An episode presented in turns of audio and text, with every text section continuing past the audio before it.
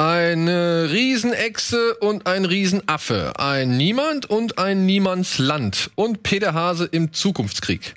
Das alles und mehr jetzt bei Kino Plus.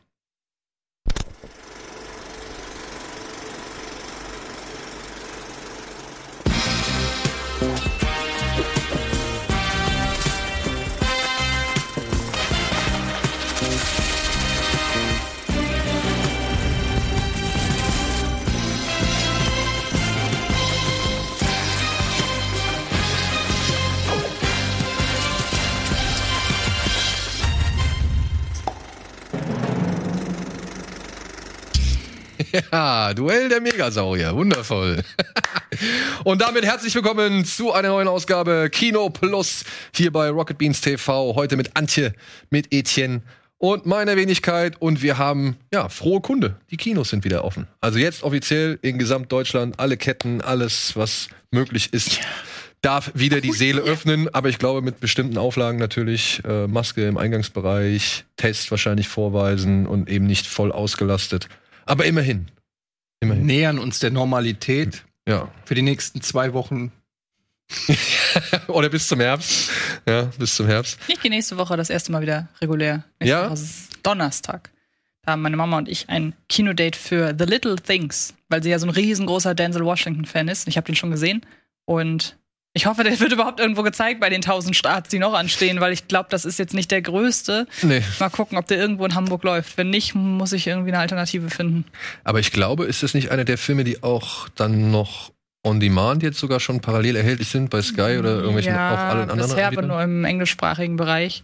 Aber wird ja bestimmt noch kommen, war ja bei Wonder Woman auch so. Genau. Trotzdem ist das nicht so schön dann. Aber hast du sie schon darauf eingestimmt, Die dass es sich vielleicht total schon darauf. Ich habe ja auch schon gesagt, warte mal bitte ab. ja, genau, das Moment ist vielleicht mal. nicht, nicht der, der, der strahlendste Denzel Washington Film. Das stimmt. Wobei immerhin als Alternative wäre ja auch, da sprechen wir gleich noch drüber, Nobody auch noch im Gespräch. Der läuft, könnte ich mir vorstellen, dass der ein bisschen häufiger läuft. Den möchtest du deiner Mutter zeigen? Ja, klar. Nur, sie geht ja nur in solche Filme. So, John Wick hat sie abgefeiert, dann reicht das ja in dem Moment schon, wo sie John Wick sagen, mehr abfeiert. brauchst du nicht dann. Genau. Nö, dann wo sie John Wick abfeiert, reicht Thema erledigt. Ja. Thema erledigt, Mama. Das äh, kriegst du. Und noch so vieles anderes. Aber erstmal wollen wir mal klären, was habt ihr denn noch abseits dieser ganzen vielen Filme, die wir heute besprechen wollen, gesehen? Irgendwas, kam da irgendwas bei rum? Also über Conjuring sprechen wir später, sprechen, brechen wir später. Ja, machen wir. Mit Bröckchen. ähm, Home Alone. Kevin allein zu Hause habe ich mit meinem Großen geguckt, endlich. Gut, gut. Kennt ihr vielleicht? Kevin allein zu Hause wird vergessen. Zu Hause. Die feuchten Banditen kommen, wollen einbrechen. Ich habe den so, ich habe den lange nicht mehr geguckt, muss ich wirklich sagen, als Erwachsener. Ähm, man kennt den natürlich, weil der ja auch jede Weihnachten irgendwo läuft und man den irgendwie äh, im Laufe seines Lebens wahrscheinlich 20, 30 Mal einfach im Vorbeigehen geguckt hat. Aber so komplett konzentriert am Stück fällt einem mal auf, wie dumm der eigentlich ist. Was da alles so passiert, also wie die, äh, diese Räuber, die feuchten Banditen, brechen gegenüber ein im Haus, überschwemmen das, weil sie ja die feuchten Banditen sind und ihr Markenzeichen hinterlassen wollen, also dass man erkennt, dass es die feuchten Banditen sind, also die wollen, dass man weiß, wer dieses Haus überfallen hat. Und dann brechen sie in der gesamten Nachbarschaft auch ein, unter anderem halt in dem Haus, wo Kevin wohnt. Ich bin mir nicht sicher, ich kenne mich jetzt nicht aus, ich bin kein Räuber, ich äh, bin nicht mehr in diesen Zirkeln. Aber ist das, ist das clever? Weiß ich nicht. Vielleicht nicht so ganz. Ja, zumindest wenn einmal ein Alarm ausgelöst wird, ist es eigentlich vorbei, ne? Also die ganze Aktion, also der Plan, mehrere Häuser in einer Gegend. Dann, also du würdest ja denken, okay, wir lassen jetzt mal ein halbes Jahr hier die Straße in Ruhe, gehen woanders, andere Stadt, andere. Nein, aber wir machen gestern hier, morgen da. Ich weiß nicht, ob das die allerbeste Idee ist, aber davon abgesehen ähm, ist der Film sehr, sehr kurzweilig. Also er hat wirklich, ist mir aufgefallen, er hat keinerlei Längen. Es passiert immer. Also ich habe immer das Gefühl, es passiert immer irgendetwas. Ja, ich muss sagen, ich fand damals, als ich den im Kino gesehen habe, als kleiner Junge, da muss ich sagen, fand ich diese Phase oder diese Szenen mit der Mutter und John Candy, wenn sie da mit dieser Polka-Truppe Okay, oder was, ja. weißt du, die fand ich immer so, die haben mich, die wollte ich nie sehen, weil ich wollte eigentlich sehen, was Kevin macht, weißt du, also ich wollte Kevin in dem Haus Ja, sehen. das stimmt. Das ist als Erwachsener Feld. aber Ich habe erstmal, ich hatte gar nicht mehr auf dem Schirm, dass John Candy mitspielt. Hatte direkt so äh, Ticket für zwei Vibes. Ja. So eine, auf jeden Fall so eine kleine Anspielung da drauf. Er spielt ja auch keine wirklich große Rolle. Ist ja wirklich nein. nur so ein Cameo. Aber äh, ansonsten muss ich sagen, was ich halt ein bisschen komisch fand, also ich habe, äh, mein Sohn sagt, ach, der Film ist ab zwölf und ich habe immer nicht verstanden, warum ist der Film ab zwölf? Der Film ist ja so kindgerecht eigentlich. Aber natürlich, einerseits Einbrecher, muss man natürlich sagen, äh, kleine Kinder da durchaus schon Angst haben vor dem Thema Einbrecher und das ganze Thema äh, ist dann eben also dass es eben so etwas gibt wie Einbrecher. Diese Feststellung ist natürlich erstmal ähm, wirkt vielleicht auf manche Kinder äh, zu jungem Alter sehr bedrohlich. Und dann gibt's halt diesen Nachbarn mit dieser Schaufel, mit der Schneeschaufel. Stimmt, der- Und sein großer Bruder erzählt ihm halt so, ja, das ist irgendwie der Sohn so und der hat seine ganze Familie ermordet und im Garten vergraben. Mal sagt er halt nur, um Kevin Angst zu machen, aber in dem Moment wo er das halt erzählt, denkst du dir halt als Zuschauer, okay, das ist schon irgendwie eine krasse Story, wenn da jetzt irgendwie so ein Achtjähriger, okay, der Nachbar hat die ganze Familie ermordet im Garten vergraben. Ähm, das sind so diese einzigen zwei Elemente und dieser Ofen im, im, im Keller. Ich weiß nicht, ob ihr den noch kennt.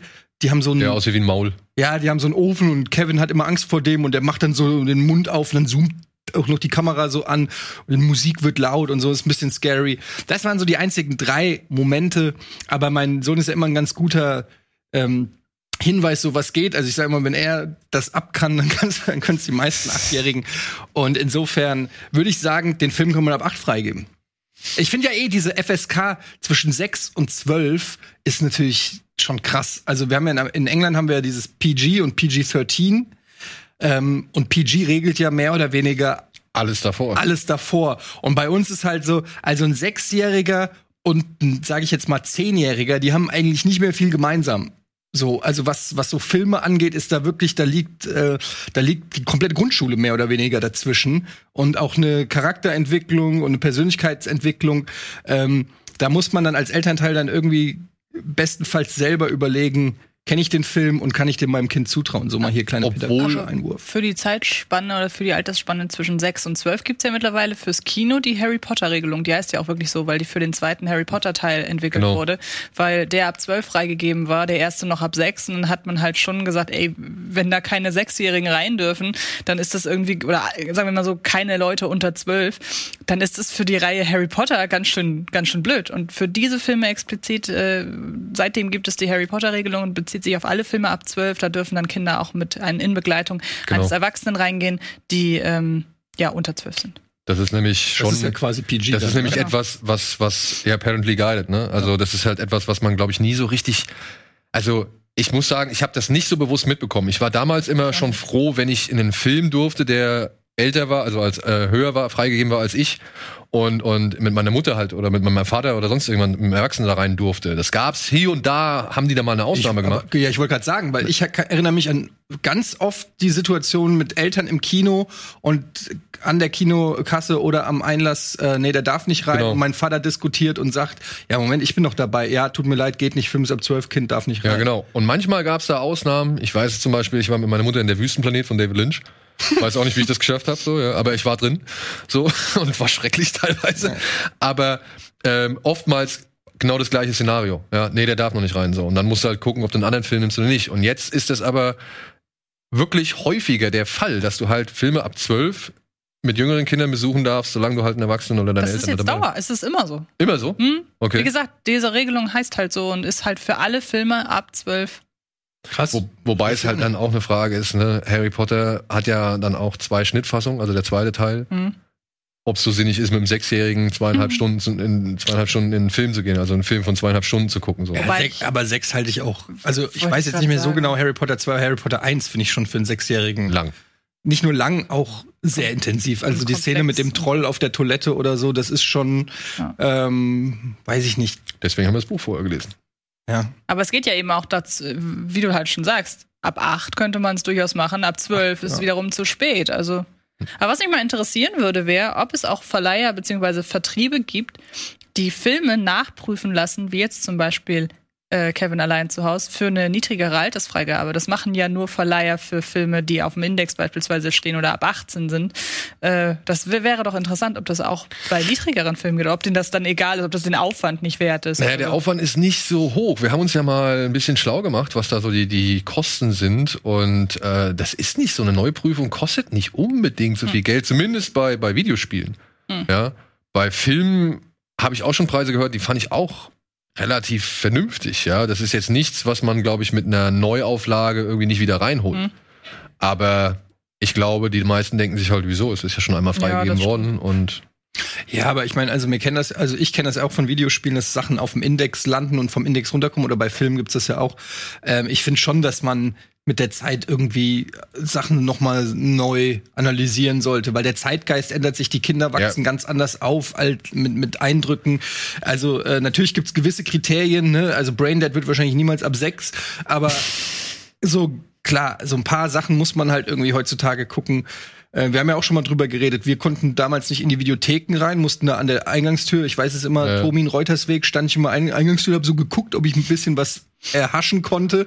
der da hinten sieht gut aus. Ja, da hinten der. Und der Vater kam immer mit den Covern und hat die gezeigt, nee, den nicht. Oh, da ist ein Raumschiff drauf. Ja, den nehmen wir.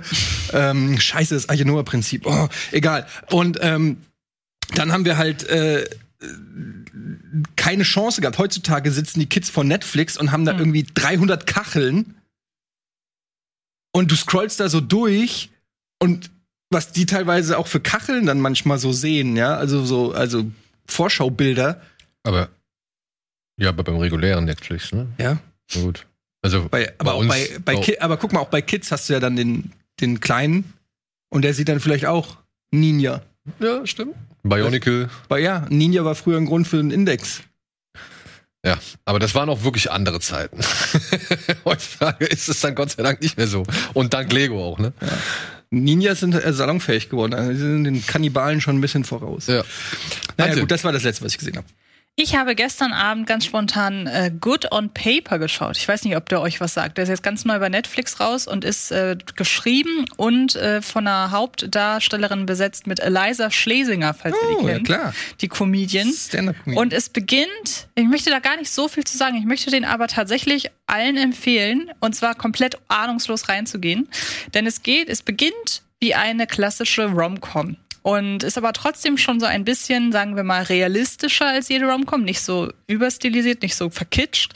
Denn es geht darum, dass Liza Schlesinger eine Comedian spielt, die zufällig am Flughafen einen Typen kennenlernt, der so komplett normal ist, der nicht besonders hübsch ist, der aber wirklich lieb und nett ist. Dann dauert das eine ganze Zeit und merkt sie, eigentlich ist er ganz cool. Dann kommen sie zusammen und dann passieren Dinge. Und mehr möchte ich gar nicht sagen.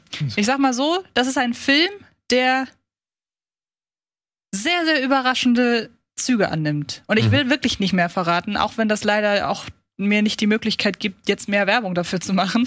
ähm, aber allein schon, wer Eliza Schlesinger mag, und äh, da, von ihr gibt es ja auch ein, zwei Programme bei Netflix, ähm, sollte sich den echt angucken. Also es ist sehr kurzweilig, sehr, wie gesagt, überraschend und kombiniert mal so ein paar verschiedene Erzähltypen und Genres, will ich fast schon sagen, wo man jetzt nicht im ersten Moment drauf käme, dass man sowas kombinieren kann. Das ist sehr amüsant. Jetzt macht es Sinn, dass sie neulich bei Joe Rogan zu Gast war. Die gehen ja, kommen ja immer dahin, um irgendwas zu promoten. Dann hat sie wahrscheinlich ihren Film promotet. Vermutlich, Sie ja. spielt da auch eine Stand-up-Comedian, ne? Ja, sie spielt die Hauptrolle und ist eben auch Stand-up-Comedian in dem Film. Weißt du, wer auch bei Joe Rogan zu Gast war? Quentin Tarantino, Hast du gehört? klar. Alles? Ja, die letzten 20 Minuten fehlen, glaube ich, noch. Ja. Hast du, hast du das mitbekommen? Nee. Ich habe, der ist ja gerade, der hat ja Once Upon a Time in Hollywood Mhm. das Buch geschrieben, was zum Beispiel, ja, er hat ein Buch rausgebracht. Das hat mich gewundert, weil auch Quentin Tarantino war ja auch bei Mark Maron im Podcast zum Beispiel und bei QT und ich habe äh, bei, bei Joe Rogan, da habe ich mich gedacht, hab ich gedacht, wieso ist der jetzt überall im Podcast? Der, was promotet der denn? Sein Buch.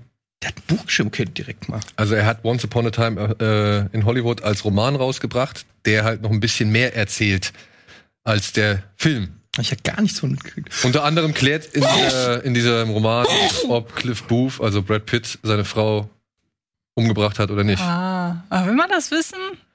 Mystifiziert das den Film nicht so ein bisschen? Weiß ich nicht. Weiß ich nicht. Auf jeden Fall, ich habe nur bei aus dem aus dem Rogan Podcast habe ich halt nur diese Bruce Lee ähm, Episode Story ähm, Sehr den Mitschnitt. interessant. Sehr interessant.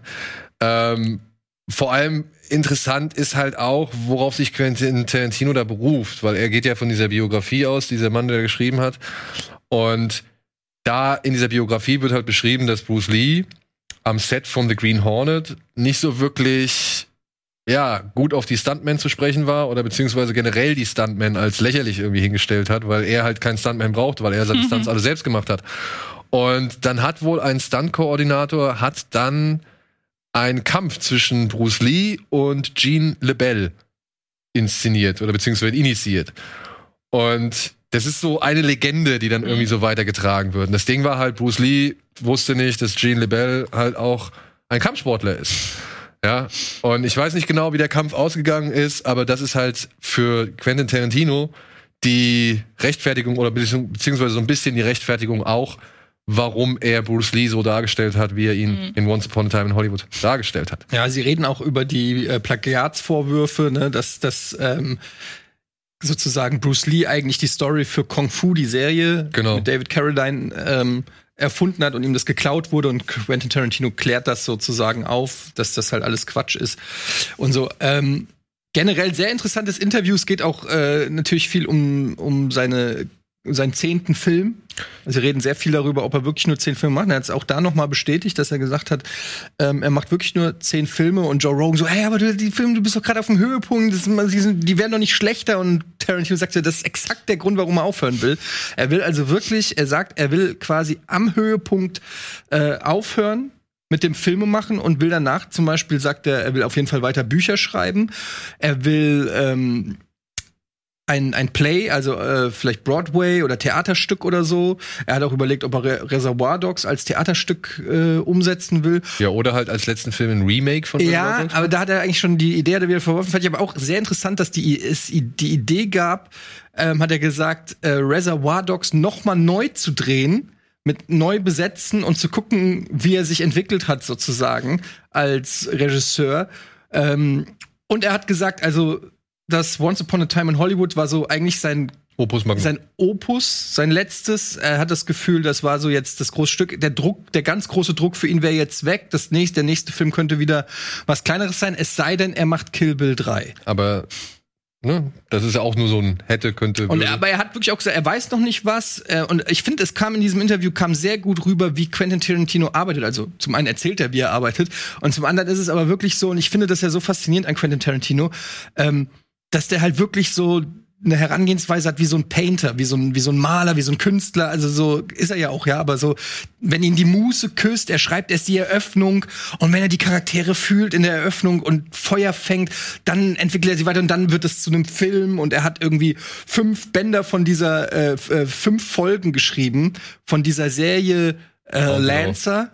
Ach so ist es nicht, nee, wie heißt sie? In Bounty Law, dachte Bounty Law oder Lancer, keine Ahnung, da diese äh, Fake-Serie, in der Leonardo DiCaprio in Once Upon a Time in Hollywood den Cowboy spielt. Da hat er fünf komplette Folgen quasi geschrieben, die nie das Licht der Welt erblicken und hat angefangen vor acht Jahren oder vor, vor äh, weiß ich nicht, zehn Jahren hat er schon angefangen, Once Upon a Time in Hollywood zu schreiben und so. Also für alle Quentin Tarantino-Fans unbedingt hören. Ich habe die Mark Maron-Folge habe ich noch nicht gehört. Da bin ich auch noch sehr gespannt drauf, freue ich mich. Ich habe zuerst die Joe Rogan, äh, den Joe Rogan Podcast mit Quentin Tarantino gehört. Und ich finde es immer wieder faszinierend. Es gibt ja nicht so viele Tarantino-Interviews immer. Nee. Äh, erst recht, weil er ja auch nicht so oft Filme rausbringt. Und ich finde es so interessant, äh, einen Einblick zu kriegen in die Denkweise von diesem Typen. Aber er ist auch, muss man sagen, er ist, er ist, also der eine würde sagen selbstbewusst, der andere würde sagen sehr von sich überzeugt. Also er weiß, und das kann man auch fast schon unsympathisch finden. Ich finde es aber auch irgendwie beeindruckend. Er ist sich so bewusst darüber, wie gut er ist und hat null Bescheidenheit. Also er ist total ein Egozentriker, der irgendwie sagt, ja, also das ist einfach genial von mir und er muss auch so, er, wenn er da über dieses Stück von Reservoir Dogs redet, sagt er auch so, ja, es ist halt einfach auch zeitlos. Dieses Buch ist einfach, also das, so er redet über seine eigenen Sachen. Also ist aber schon mutig dafür, dass die Idee und Teile daraus schon auch übernommen wurden, sind von einem anderen Film. Ne? Ja. Also, ja gut. Aber ich finde, äh, äh, naja, also.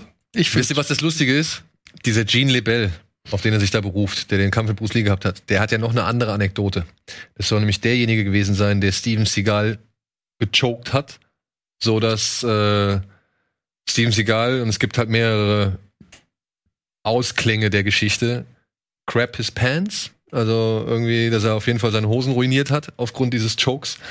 Und äh, in Ohnmacht gefallen ist oder fainted, also komplett irgendwie weg war und so. Und Seagal bestreitet das bis heute vehement. Ja, also es ist so, es ist lustig, was da für kleine Anekdoten und Geschichten dann immer wieder irgendwie hervorkommen. Ich habe mir das mal angeguckt. Es gibt eine kleine Mini-Doku darüber. Und äh, wie wahrscheinlich diese Geschichte wirklich ist, weil es gibt so einen Typ, der hat das halt irgendwie rekonstruiert und der sagt halt auch, die Wahrscheinlichkeit, dass Gene LeBell den Star des Films, Brooklyn Massacre war das, die, da haben sie sich kennengelernt, da war das irgendwie, da kam dieser Zwischenfall.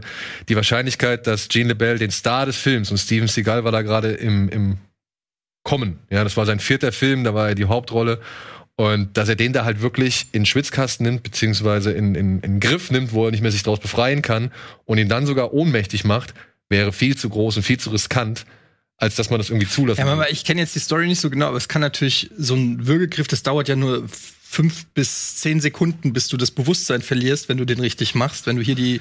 Ja, ja, aber Äh, Steven Seagal war der Meinung, dass, oder war, hat halt. vielleicht haben die einfach aus Spaß gemacht, ja, mach mich, nimm mich doch mal einen Schwitzkasten. Ja, was heißt auch also Spaß, so, ne? Ahnung. Seagal ging da irgendwie rum und hat gesagt, ja, aber dank seiner äh, Aikido-Fähigkeiten kann er nicht gechoked werden. Kann auch gar nicht ohnmächtig werden, so, ja. Und, das und das sollte dann halt auf den Test, also zum Test gebracht werden und ja, jetzt gibt, und gab's einen, einen etwas längeren Disput über Jahre hinweg. Ich habe Der, mal einen Grizzly Bear gechoked, also insofern, es geht auf jeden Fall. ja. Was jetzt geht, ist ein kleiner Superspot und danach gehen wir kurz, nee, danach gehen wir auf die ganzen Filmstarts von heute ein.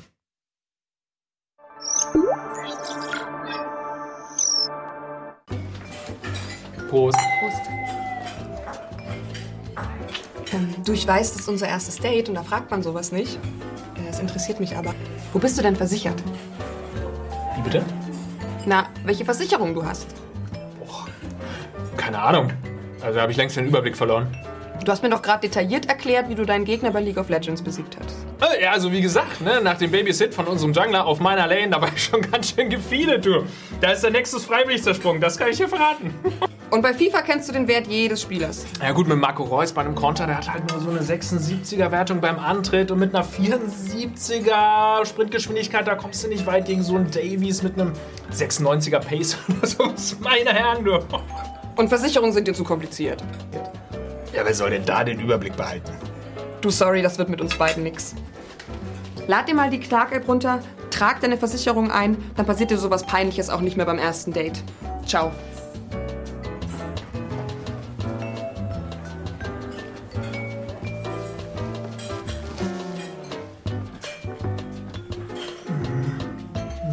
Einfach die Clark-App herunterladen, mit dem Code BEANS anmelden, drei Versicherungen eintragen und einen 45 Euro Amazon-Gutschein sichern.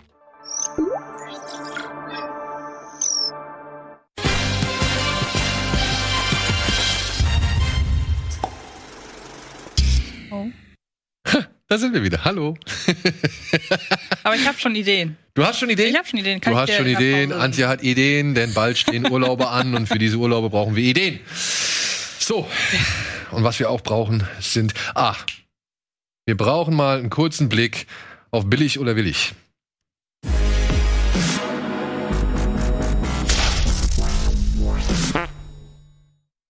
Etienne, hast du gesehen, was raus ist? Ein erster Teaser zu? Ähm, warte, ich habe ihn nur noch geguckt. Ja, hier, äh, Sopranos-Ding. Genau. Ja. Oh, mein Gehirn. Ja. Da. Hey, der sieht aus wie Budi. Wie Budi? Der links? Nicht? Ich hab, Bisschen. Ich finde, er hat ein bisschen was von John Cusack. John Cusack und Budi. Und halt eben. Aber James das ist der echte Gandolfini. Sohn, ne? Das ist der echte Sohn, genau. Ja. Ja. Äh, ja, ich habe den Trailer gesehen, muss ehrlich, ganz ehrlich sagen, ich war ein bisschen enttäuscht. Ich fand, der war mir ein bisschen sehr actionlastig und haut drauf. Und Ich habe noch nicht gesehen, deswegen. Ah, du hast noch gar nicht gesehen, Nee. wollen wir ihn gucken? ja, wir können Ja, okay. gerne gucken. Dann schauen wir erstmal an. Hast du ihn schon gesehen? Ich habe ihn noch nicht gesehen, aber er interessiert mich leider auch nicht. Das kann ich halt Ja, jetzt gut, schon. Ich, ich habe ja die Sopranos nicht gesehen. Warum soll ich den Film dann irgendwie. Wenn du die Serie nicht gesehen hast, dann ist Aber, es. ey, wir brauchen Ton. Da ist wahrscheinlich wieder so ein richtig schöner Popsong am, äh, am Start, oder? Woke up this morning. I wonder if I can talk to you alone for a moment, Mrs. Soprano. On the basis of the Sanford Binet, he's high IQ. Aber die Musikauswahl, muss ich sagen, finde ich jetzt schon mal unpassend, denn das passt apply himself, nicht but he zu is smart. Sopranos. Das müsste eigentlich auch Herr Taylor wissen. Tell us. He's a leader.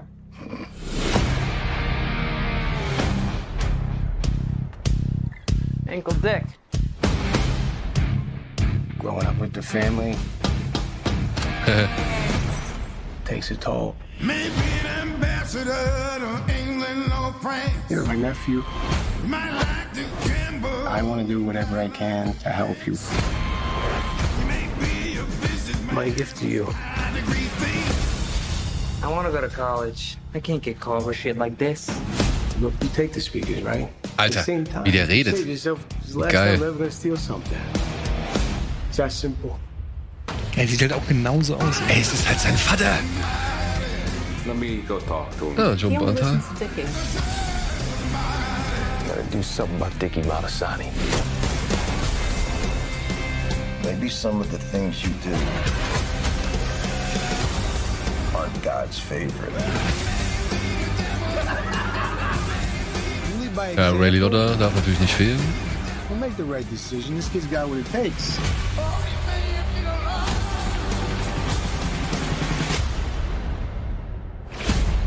As far as your nephew goes,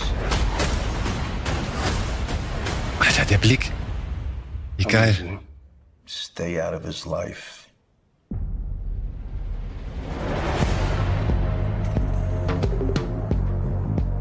Okay, schon ein bisschen Gänsehaut. Musik.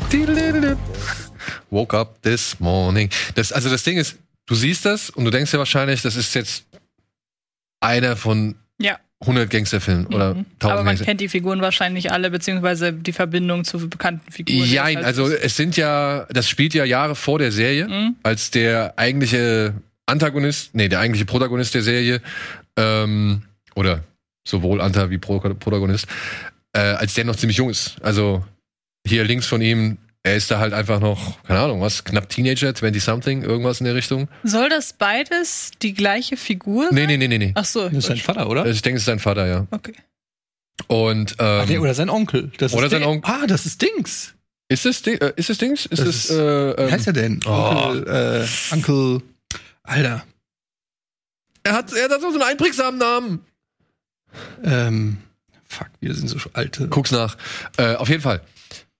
Wir werden uns ärgern. Das Spiel halt Jahre davor Mhm. und zeigt halt wahrscheinlich die, die Anfänge, wie halt aus dem jungen Mann Tony Soprano oder Anthony Soprano halt eben der Gangsterboss und wirklich Boss aller Bosse werden konnte. Das Ding ist aber halt, die Sopranos sind ja meiner Ansicht, also ich weiß nicht, ob Eddie mir da zustimmt, aber ich find- Junior. Junior, aber er hat ja einen anderen Namen. Ähm, die Sopranos sind meiner Ansicht nach eben Corrado? Corrado. Ja. Corrado. Sind so groß geworden und sind so, haben so einen guten Ruf sich erarbeitet, weil sie eben nicht das gleiche Gangster-Feeling wie zum Beispiel der Pate und sowas beschwören. Das war alles andere als das, das, Ja, das, das halt. romantisierte Gangster-Ding. Sopranos steht ja dafür, dass du im Prinzip, du hast einmal die Gangster-Geschichten und dann hast du dieses ganz normale Familienleben, was schon fast wie eine Soap ist, ne? Mit, mit den Familiengeschichten, Kinder, die in die Pubertät kommen, Stress machen, äh, Ehedrama, Verwandtschaften und so weiter. Also hast du ganz viele Familiengeschichten, die wirklich soapmäßig sind und das ist vermischt mit sozusagen, also dieser Blick hinter die Kulissen einer, einer Mafia-Familie. Was ist, wenn der Mafia-Boss nach Hause kommt und das Essen schmeckt ihm nicht so ungefähr, ne? Was, was ist dann so? Das ist so ein bisschen die Prämisse von Sopranos. Und das finde ich halt, ist natürlich auch klar, wie willst du in einem Zwei-Stunden-Film alles Ja, ja, ja. abklappern, aber das wirkt halt schon sehr 0815 actionlastig, ähm, ja, so eine, so eine Origin-Story. Muss nicht schlecht sein, ich werde es mir angucken, ich bin ein riesen Sopranos-Fan und äh, krieg schon Gänsehaut, wenn ich nur die Musik höre. Nee, warte, wie hat er geguckt? Er hat doch irgendwie.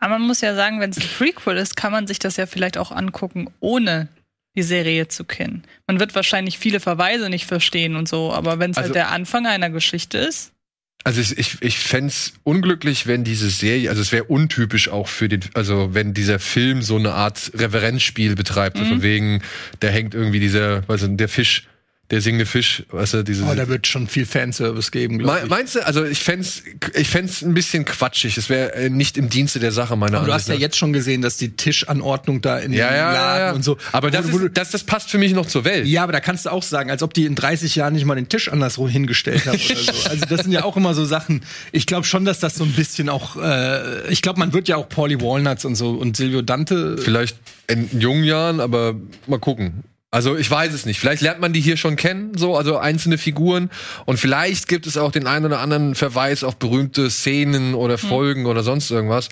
Es wäre aber eigentlich schade, denn alles was ja in der Serie passiert, ist da noch nicht geschehen. Mhm. Und worauf sollten, also warum sollten die darauf anspielen? Ja. Es kann höchstens sein, dass halt gewisse Sachen, wie eben der Tisch steht schon immer da oder bestimmte Sprüche werden jetzt schon gebracht oder so weiter, dass die natürlich vorkommen.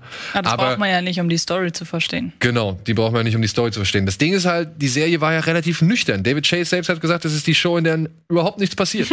so, ja. Und äh, Der kommt trotzdem. Netflix oder was? Das ist Netflix? nee, das hier, ist- das HBO Max. ist HBO das, Max, Logisch. Das ist ja eine HBO-Serie. Und deswegen, also ich hoffe, sie schaffen es trotzdem etwas von dieser Nüchternheit und eben Antiromantisierung mit da Aber einfließen gehen die davon aus, angenommen, das wird jetzt ein Erfolg, ich könnte mir schon vorstellen, Sopranos war in Amerika sehr, sehr äh, erfolgreich, dass viele da Bock drauf haben, da reingehen.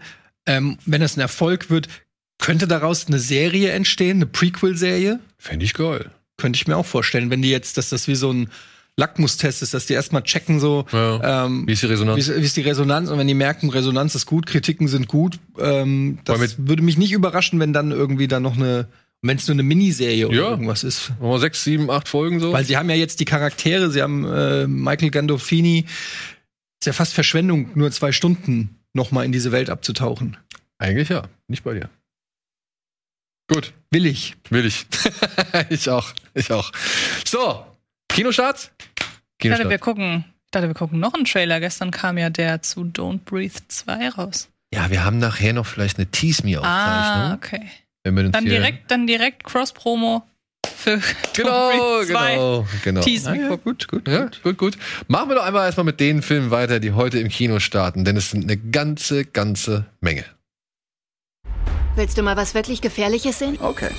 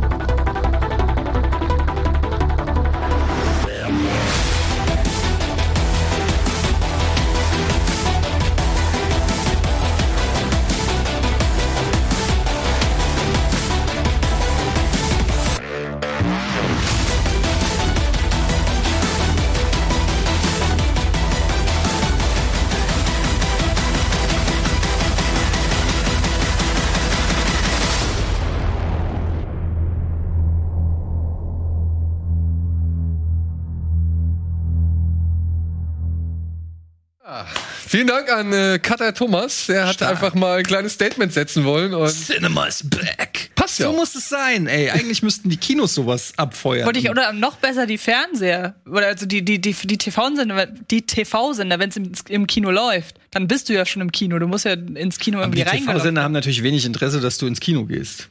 Aber vielleicht könnten ja die Kinobetreiber sich zusammenschließen, so eine Werbung produzieren und die dann im Fernsehen Ja, das, das meine ich. Und im Ja, Internet. ja, das, das fand ich doch auch. Ach so, okay. Das ist ja, nur die das- Frage, wo es ausgestrahlt Ja, ja, wird. ich meinte auch, dass die Kinoketten müssten so einen Trailer produzieren und dann natürlich im Fernsehen ausschalten. Oder? Es gibt von Universal, glaube ich, so eine Art, ey, wir freuen uns viel aufs Kino-Clip, aber das ist das Ding, da sind halt nur Universal-Filme drin. es sind eine Menge, will ich gar nicht abstreiten, aber ne, dann, ich finde, das Kino steht noch für mehr als nur ein Studio. Ja. Ey, ich, also ich habe ich hab eben gerade angefangen zu lachen, weil ich diese Szene so geil fand und der Film hat mich eigentlich bislang nicht interessiert, aber ich will wissen, warum dieser Hirsch mit einem Fallschirm von einem Auto wegfliegt.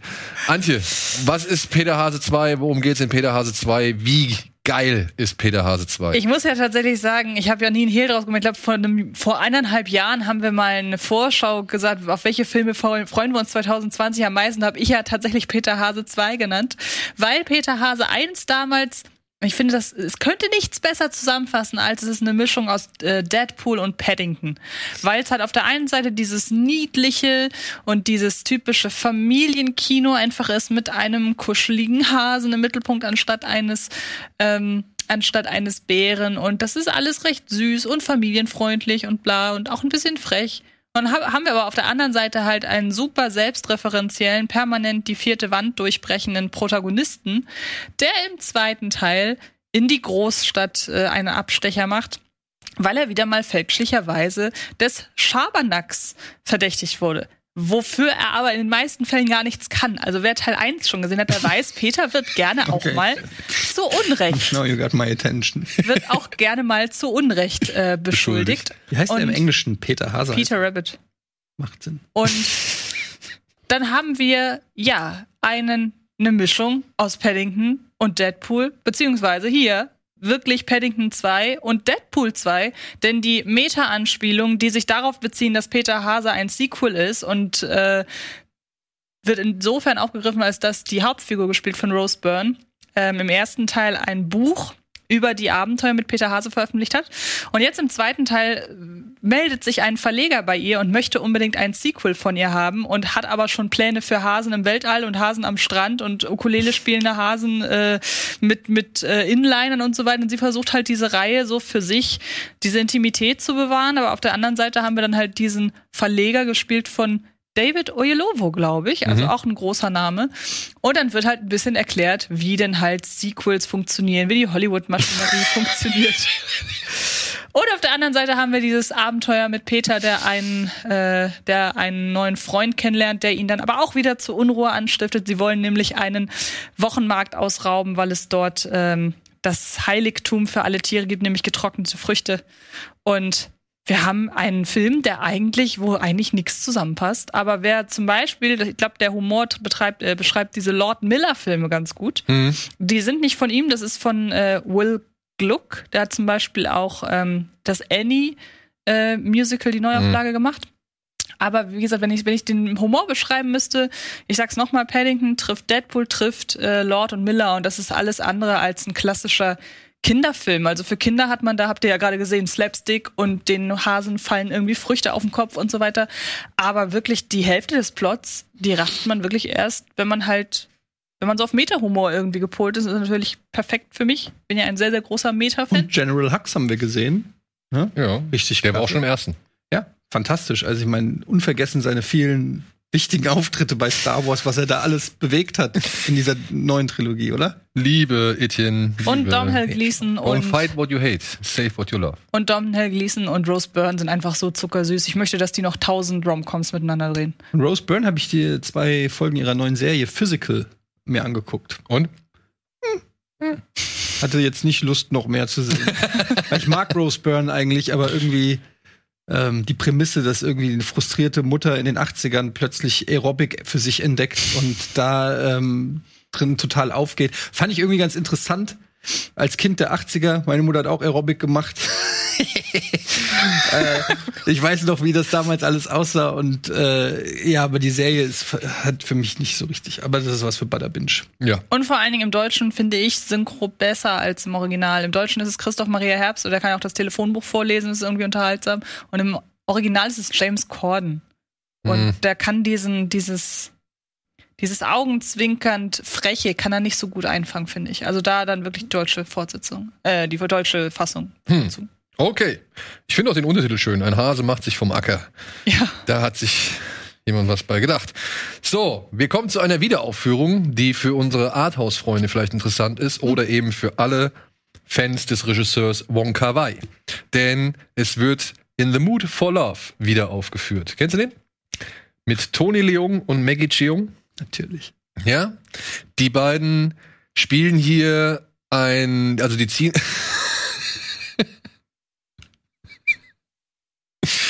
Die beiden spielen ein Liebespaar, das sich erst zögerlich kennenlernt, beziehungsweise zögerlich ineinander verliebt. Sie leben im gleichen Haus und müssen irgendwann feststellen, dass ja ihre jeweiligen Ehepartner ein Verhältnis miteinander haben. Und ein bisschen aus Frust, aus Einsamkeit, aus Rache werden sie ebenfalls zu einem Aber ist Liebespaar. das nicht eine gute Sache? Also ich bin verliebt in die andere und die ist verliebt in meinen Partner und mein Partner, dann passt's doch. Ja, du bist ja bald verheiratet, ne? Ja, aber wenn alle jemand anderen wollen und das auf kompletter Gegenseitigkeit, Nee, die dann wollen doch sich ja- schnell die Verträge aufkündigen und dann irgendwie. Die wollen sich ja eigentlich so gesehen nur gegenseitig, weil die anderen sie nicht mehr wollen. Und so entsteht ein. Und dann verlieben sie sich aber. Ja, aber es ist, man, man kann sich die Frage stellen, verlieben sie sich wirklich, weil sie sich jetzt halt ineinander verlieben, weil da zwei Menschen sind, die im Einklang sind, oder verlieben sie sich nur, weil sie Angst haben, Aus Rache. niemanden mehr zu kriegen, weil sie sich einfach nur rächen wollen, weil sie Angst davor haben, einsam zu sein. Das sind so die Filme, also sind so die Themen, die der Film ähm, thematisiert oder aufgreift und darstellt. Und das halt sehr ruhig, sehr sensibel, sehr zurückhaltend, aber toll gespielt. Es gibt so verschiedene äh, Elemente, wie die Haare, wie die Frisur von dem einen oder die Krawatte von dem anderen, die immer mal wieder eine Rolle spielen. Die beiden Ehepartner sind übrigens nie im Bild zu sehen. Also Hm. die halt, die, die, äh, also die halt zuerst fremdgegangen sind. Also nie gemeinsam oder generell nie? Generell nie. So. Also, aber ist eine tolle Bildsprache meiner Ansicht nach. Ist ein sehr ruhiger Film. Ist etwas, worauf man Lust haben sollte. Ist jetzt aber halt auch restauriert worden. Deswegen sieht er auch jetzt noch mal eine ganze Spur schöner aus. Und ja, sollte halt alle Leute interessieren, die eben auf so sensible, zarte und vorsichtig erzählte Liebesgeschichten stehen. Und halt eben Fans von Bon Kar-wai. So, jetzt wird's aber ein bisschen schwieriger, was die Liebesgeschichte angeht. Es kommt ein Film raus, der heißt The Trouble with Being Born. Es ist eine deutsch-österreichische Co-Produktion von einer österreichischen Regisseurin namens Wollner. Und die zeigt hier, ja, ich habe es halt Stanley Kubricks AI The Austrian Cut genannt. Das sehen wir am Anfang. Wir sehen am Anfang ein Sommerhaus. Wir sehen da ein junges Mädchen, das am Pool spielt, das dem Vater eine Grille zeigt und das plötzlich tot im Pool treibt. Und du denkst dir, what the fuck, das sind die ersten Minuten, aber der Vater bleibt ruhig und holt dieses Kind aus dem Pool raus und wir stellen fest, das ist gar kein Kind, sondern das ist ein Android. Die wohl, ja, ich will nicht so viel verraten, die halt in eine spezielle Vergangenheit hat, sagen wir so. Also dieser Android sieht so aus und heißt so und erzählt auch alles aus einem bestimmten Grund. Hm, Ja. ahne etwas. Mhm. Und trotzdem geht dieser Film dann noch ein, zwei Schritte weiter, weswegen er halt auch sehr kontrovers zum Teil besprochen wird, ja. Wenn ihr diese Bilder seht, könnt ihr euch vielleicht denken, worauf ich hinaus will. Aber das ist nur eine Hälfte des Films, denn dieser Android zieht dann irgendwann weiter und man stellt fest, beziehungsweise man lernt halt ihn in einem neuen Familienumfeld kennen und nochmal andere Themen zum Thema, also nochmal andere Aspekte des Thema Menschseins werden hier aufgeworfen, ja, weil hier dieser Android dann einen, eine Figur oder beziehungsweise einen Menschen ersetzen soll, der schon seit über 60 Jahren tot ist. Ja, und wie, was das für Komplikationen mit sich bringt. Und das klingt jetzt viel, ist tatsächlich aber auch nur so 93 Minuten lang. Und ist ein sperriger Film, das will ich gar nicht abschreiten, und das aber auch konsequent. Also die Kamera filmt zum Beispiel halt auch schon mal minutenlang in einen dunklen Wald rein. Du siehst halt nur eine Figur da durchwandern und du hörst Kraxen und irgendwelche Störgeräusche und sonst was. Und manchmal bleibt die Kamera oder verharrt die Kamera auf einfach nur auf einer Figur und, und guckt die halt eine Minute lang an oder so, oder beziehungsweise bildet die eine Minute lang ab. Das kann schon langweilig beziehungsweise anstrengend sein für den einen oder anderen. Ich muss sagen, ich war nach 15 Minuten maximal irritiert. Und diese Faszination hat sich auch bis zur Hälfte des Films bei mir gehalten, weil ich fand, das waren schon spannende Ansätze, die der Film da irgendwie aufgreift und erzählt. Und schwierige Ansätze, ja, wirklich schwierige Ansätze. Aber nach hinten raus fand ich es dann wieder ein bisschen, da haben wir schon andere Filme gehabt, die eben anhand von künstlichen Menschen versuchen, das eigentliche menschliche Dasein zu ergründen. Und da bietet der Film meiner Ansicht nach nicht so viel Neues. Also die klassische Pinocchio-Story eigentlich in einem neuen Gewand. oder? Genau. Was aber faszinierend ist, diese, dieser Android ist so mit, m, vielleicht neben so ein, zwei Smartphones oder, oder Tablets oder technischen äh, Geräten, somit das Einzige, was wirklich an die Zukunft erinnert. Ja? Also alles andere, da sind auch ganz normale Autos, also die Benzinmotoren vermutlich benutzen oder Kaufhäuser, wo die Leute halt einfach reingehen und irgendwelche Klamotten sich raussuchen. Also es ist wirklich nicht so eine Zukunft, wie man sich so von allen möglichen anderen Science-Fiction-Filmen das erwartet. Aber ich finde, das macht auch gerade den Reiz aus, dass da dieses High-Tech-End oder High-End-Technikgerät irgendwie mitten in so einer Altbauwohnung irgendwie oder Plattenbauwohnung steht und alles da nach Normalität aussieht und trotzdem hast du da dieses Wesen, was du halt sogar vom Gesicht her verformen kannst und das halt deine Erinnerungen rezitiert und so weiter und so fort. Aber wird schon gespielt von einem Schauspielerkind, oder? Ja, ja, das, das wird schon gespielt vom Schauspielerkind. Sie haben halt das Gesicht dann immer so ein bisschen, ja, puppenartig gestaltet. Mhm. Und also schwierig, aber ich fand das, ich fand das fesselnd. Hat mich irgendwie gerade daran erinnert, wenn das mal geremaked wird, macht das Jorgos Lantimos. So hat mich das gerade so ein bisschen. Es erinnert auch ein bisschen so an Jorgos Lantimos. Es erinnert so ein bisschen an Haneke, ne? Also Kubrick würde ich jetzt auch noch mal da reinzählen, weil Gute der halt Laune. weil der halt wirklich dann auch schon mal die finsteren Perspektiven beleuchtet, was Menschen mit so einer Technik halt machen können Hm. oder machen würden. Ja, wofür so eine Technik halt dann genutzt wird. Und das fand ich alles in allem dann doch sehenswert, obwohl es halt wie gesagt konsequent, sperrig und und ruhig und äh, auch mal verwirrend ist. So. Ja, gut. Gehen wir in die Werbung und melden uns gleich zurück mit weiteren Filmen, die im Kino und aber auch im Streamingdienst starten.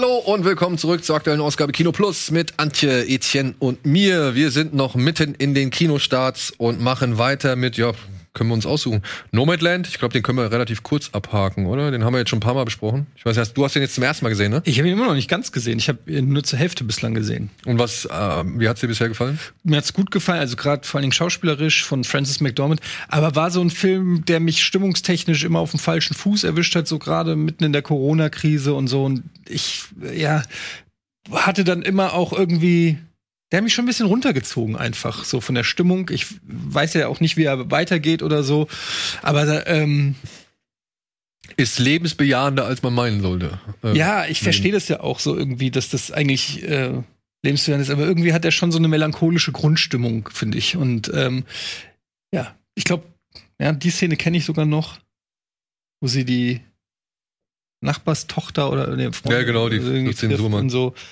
Ähm, ja, Frances McDormand ist einfach überragend, muss man wirklich sagen. Also äh, vielleicht wirklich momentan die beste Schauspielerin der Welt, aber ähm, ich habe ihn noch nicht zu Ende gesehen, deshalb möchte ich mir da einfach auch Ja. ein Urteil erlauben.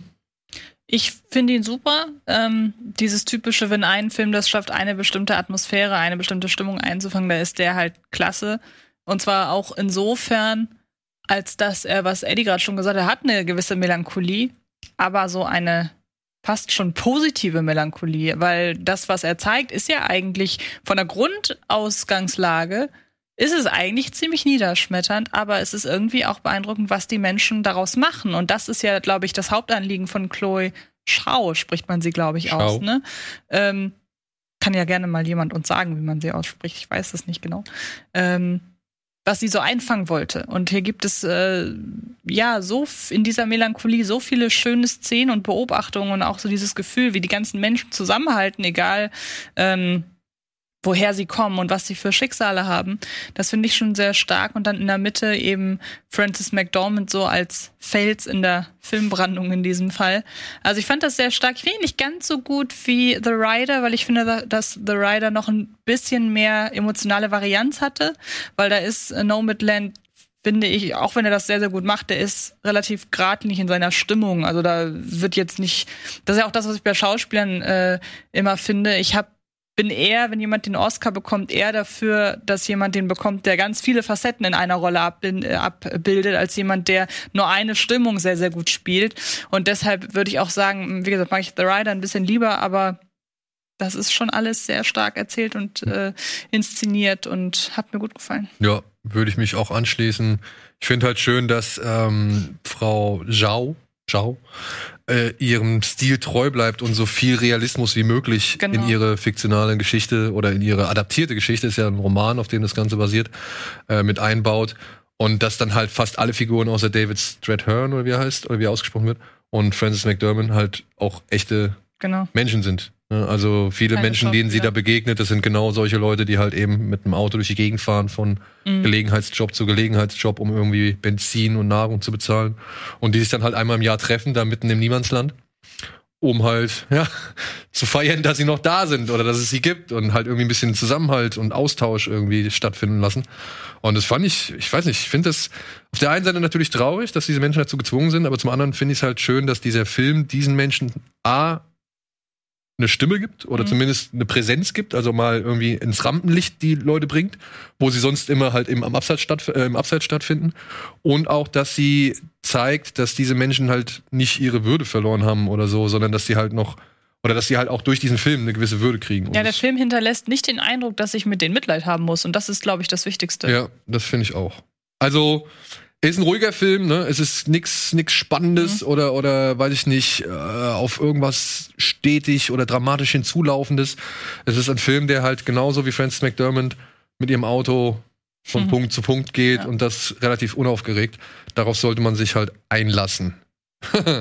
Wer ist dafür, also das Kontrastprogramm, dafür kann er dann mit Nobody kriegen. Da kriegt er die volle Dröhnung. Das ist Action. Bob Odenkirk spielt einen sogenannten Niemand. Bei dem wird eines Nachts eingebrochen und die Familie wird bedroht. Aber das führt halt dazu, dass dieser Mann plötzlich so ein bisschen diese von ihm jahrelang gepflegte Zurückhaltung ja aufbricht. Und irgendwann kommt es in einem Bus zu einem ja, Zusammenstoß mit mehreren Schlägern und wir merken, dass dieser Mann, ich weiß gar nicht, wie er heißt, ähm, dass er halt eben doch nicht so der unscheinbare Niemand ist, sondern es Faustdick hinter den Ohren hat und auch der Faustdick austeilen kann. Und plötzlich befindet er sich mitten in einem Gangsterkrieg, denn er hat den falschen Leuten aufs Maul gehauen. Und ja, wir wären Obwohl sie bei. es verdient hatten. Das kann man auch umgekehrt sehen. Oder sie haben dem Falschen aufs Maul gehauen. Oder sie haben den falschen aufs Maul, oder wollten den falschen aufs Maul hauen. Ja, und dann folgt halt das, was man auch schon von John Wick oder Hardcore Henry oder so vielen anderen härteren Filmen der letzten Zeit, also Actionfilmen der letzten Zeit bekommt, in denen unter anderem David Leach seine Finger mit drin hatte. Und, Atomic ich- Blonde, Und glaube ich, Der- Derek Coldstart oder wie der heißt. das ist der Drehbuchautor. Genau, und ich wollte darauf hinaus, ähm, ich bin sehr froh, dass der Film, finde ich, mehr von äh, Derek Coldstart in sich äh, trägt, als von dem Regisseur. Weil der hat der hat äh, Hardcore gemacht. Den fand, mochte ich nicht so. Der hat zwar eine sehr krasse Unmittelbarkeit gehabt, im wahrsten Sinne des Wortes, aber ich finde, ich hatte so das Gefühl, dass Derek Coldstart hier darauf achtet, dass der Film dann doch eher wie ein John Wick inszeniert ist und weniger wie ein Hardcore. Und trotzdem hat er aber, finde ich wiederum, den Humor, den Hardcore so ein bisschen auch noch hatte. Und diese fast schon Selbstironie. Der ist nicht meta, der ist auch nicht selbstironisch direkt, aber er hat so einen gewissen augenzwinkernden Touch teilweise, allein durch den Hauptdarsteller, durch die Hauptfigur. Und ähm, er ist eine sehr schöne, kurzweilige Mischung. Und die Szene im Bus finde ich, finde ich herausragend. Die Szene im Bus ist super. Ich muss sagen, obwohl man den Einfluss von Kohlstadt merkt, vor allem weil halt nur russische Gegenspieler existieren oder die Russen halt wieder oder der Russe halt wieder der, der, der große Gangster und Bösewicht ist, ähm, muss ich sagen, trotzdem hat Nobody für mich schon so ein bisschen auch äh, das, wie heißt der, Nice-Hulle-Problem gehabt.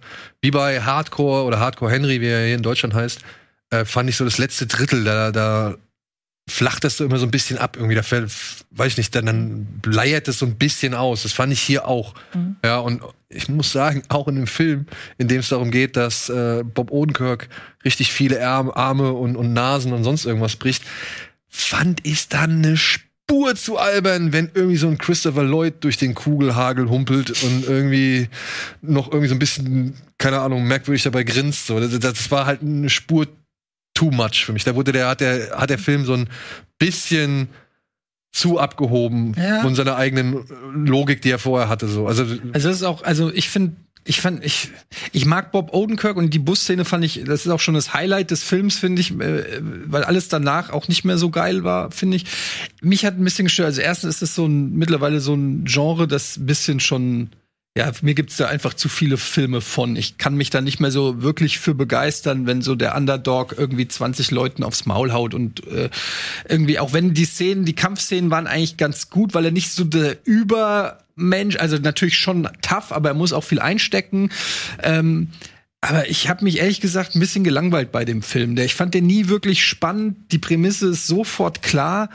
Ähm, dazu wurde auch nie so richtig erklärt, was es halt so mit ihm auf sich hat. So finde ich. Äh, es wird einfach irgendwie behauptet, er ist halt krass, er hat irgendwie ein Tattoo und jeder, wer das Tattoo sieht, denkt, oh, da lass ich besser die Finger davon. Äh, das ist so mehr, sehr viel mehr Erklärung gibt sich hat gar keine Story, die irgendwie groß interessiert. Man interessiert sich, finde ich, auch nicht wirklich für, für die Familie von Bob Odenkirk oder so. Es geht, man will eigentlich nur sehen, wie er irgendwelchen Leuten aufs Maul haut.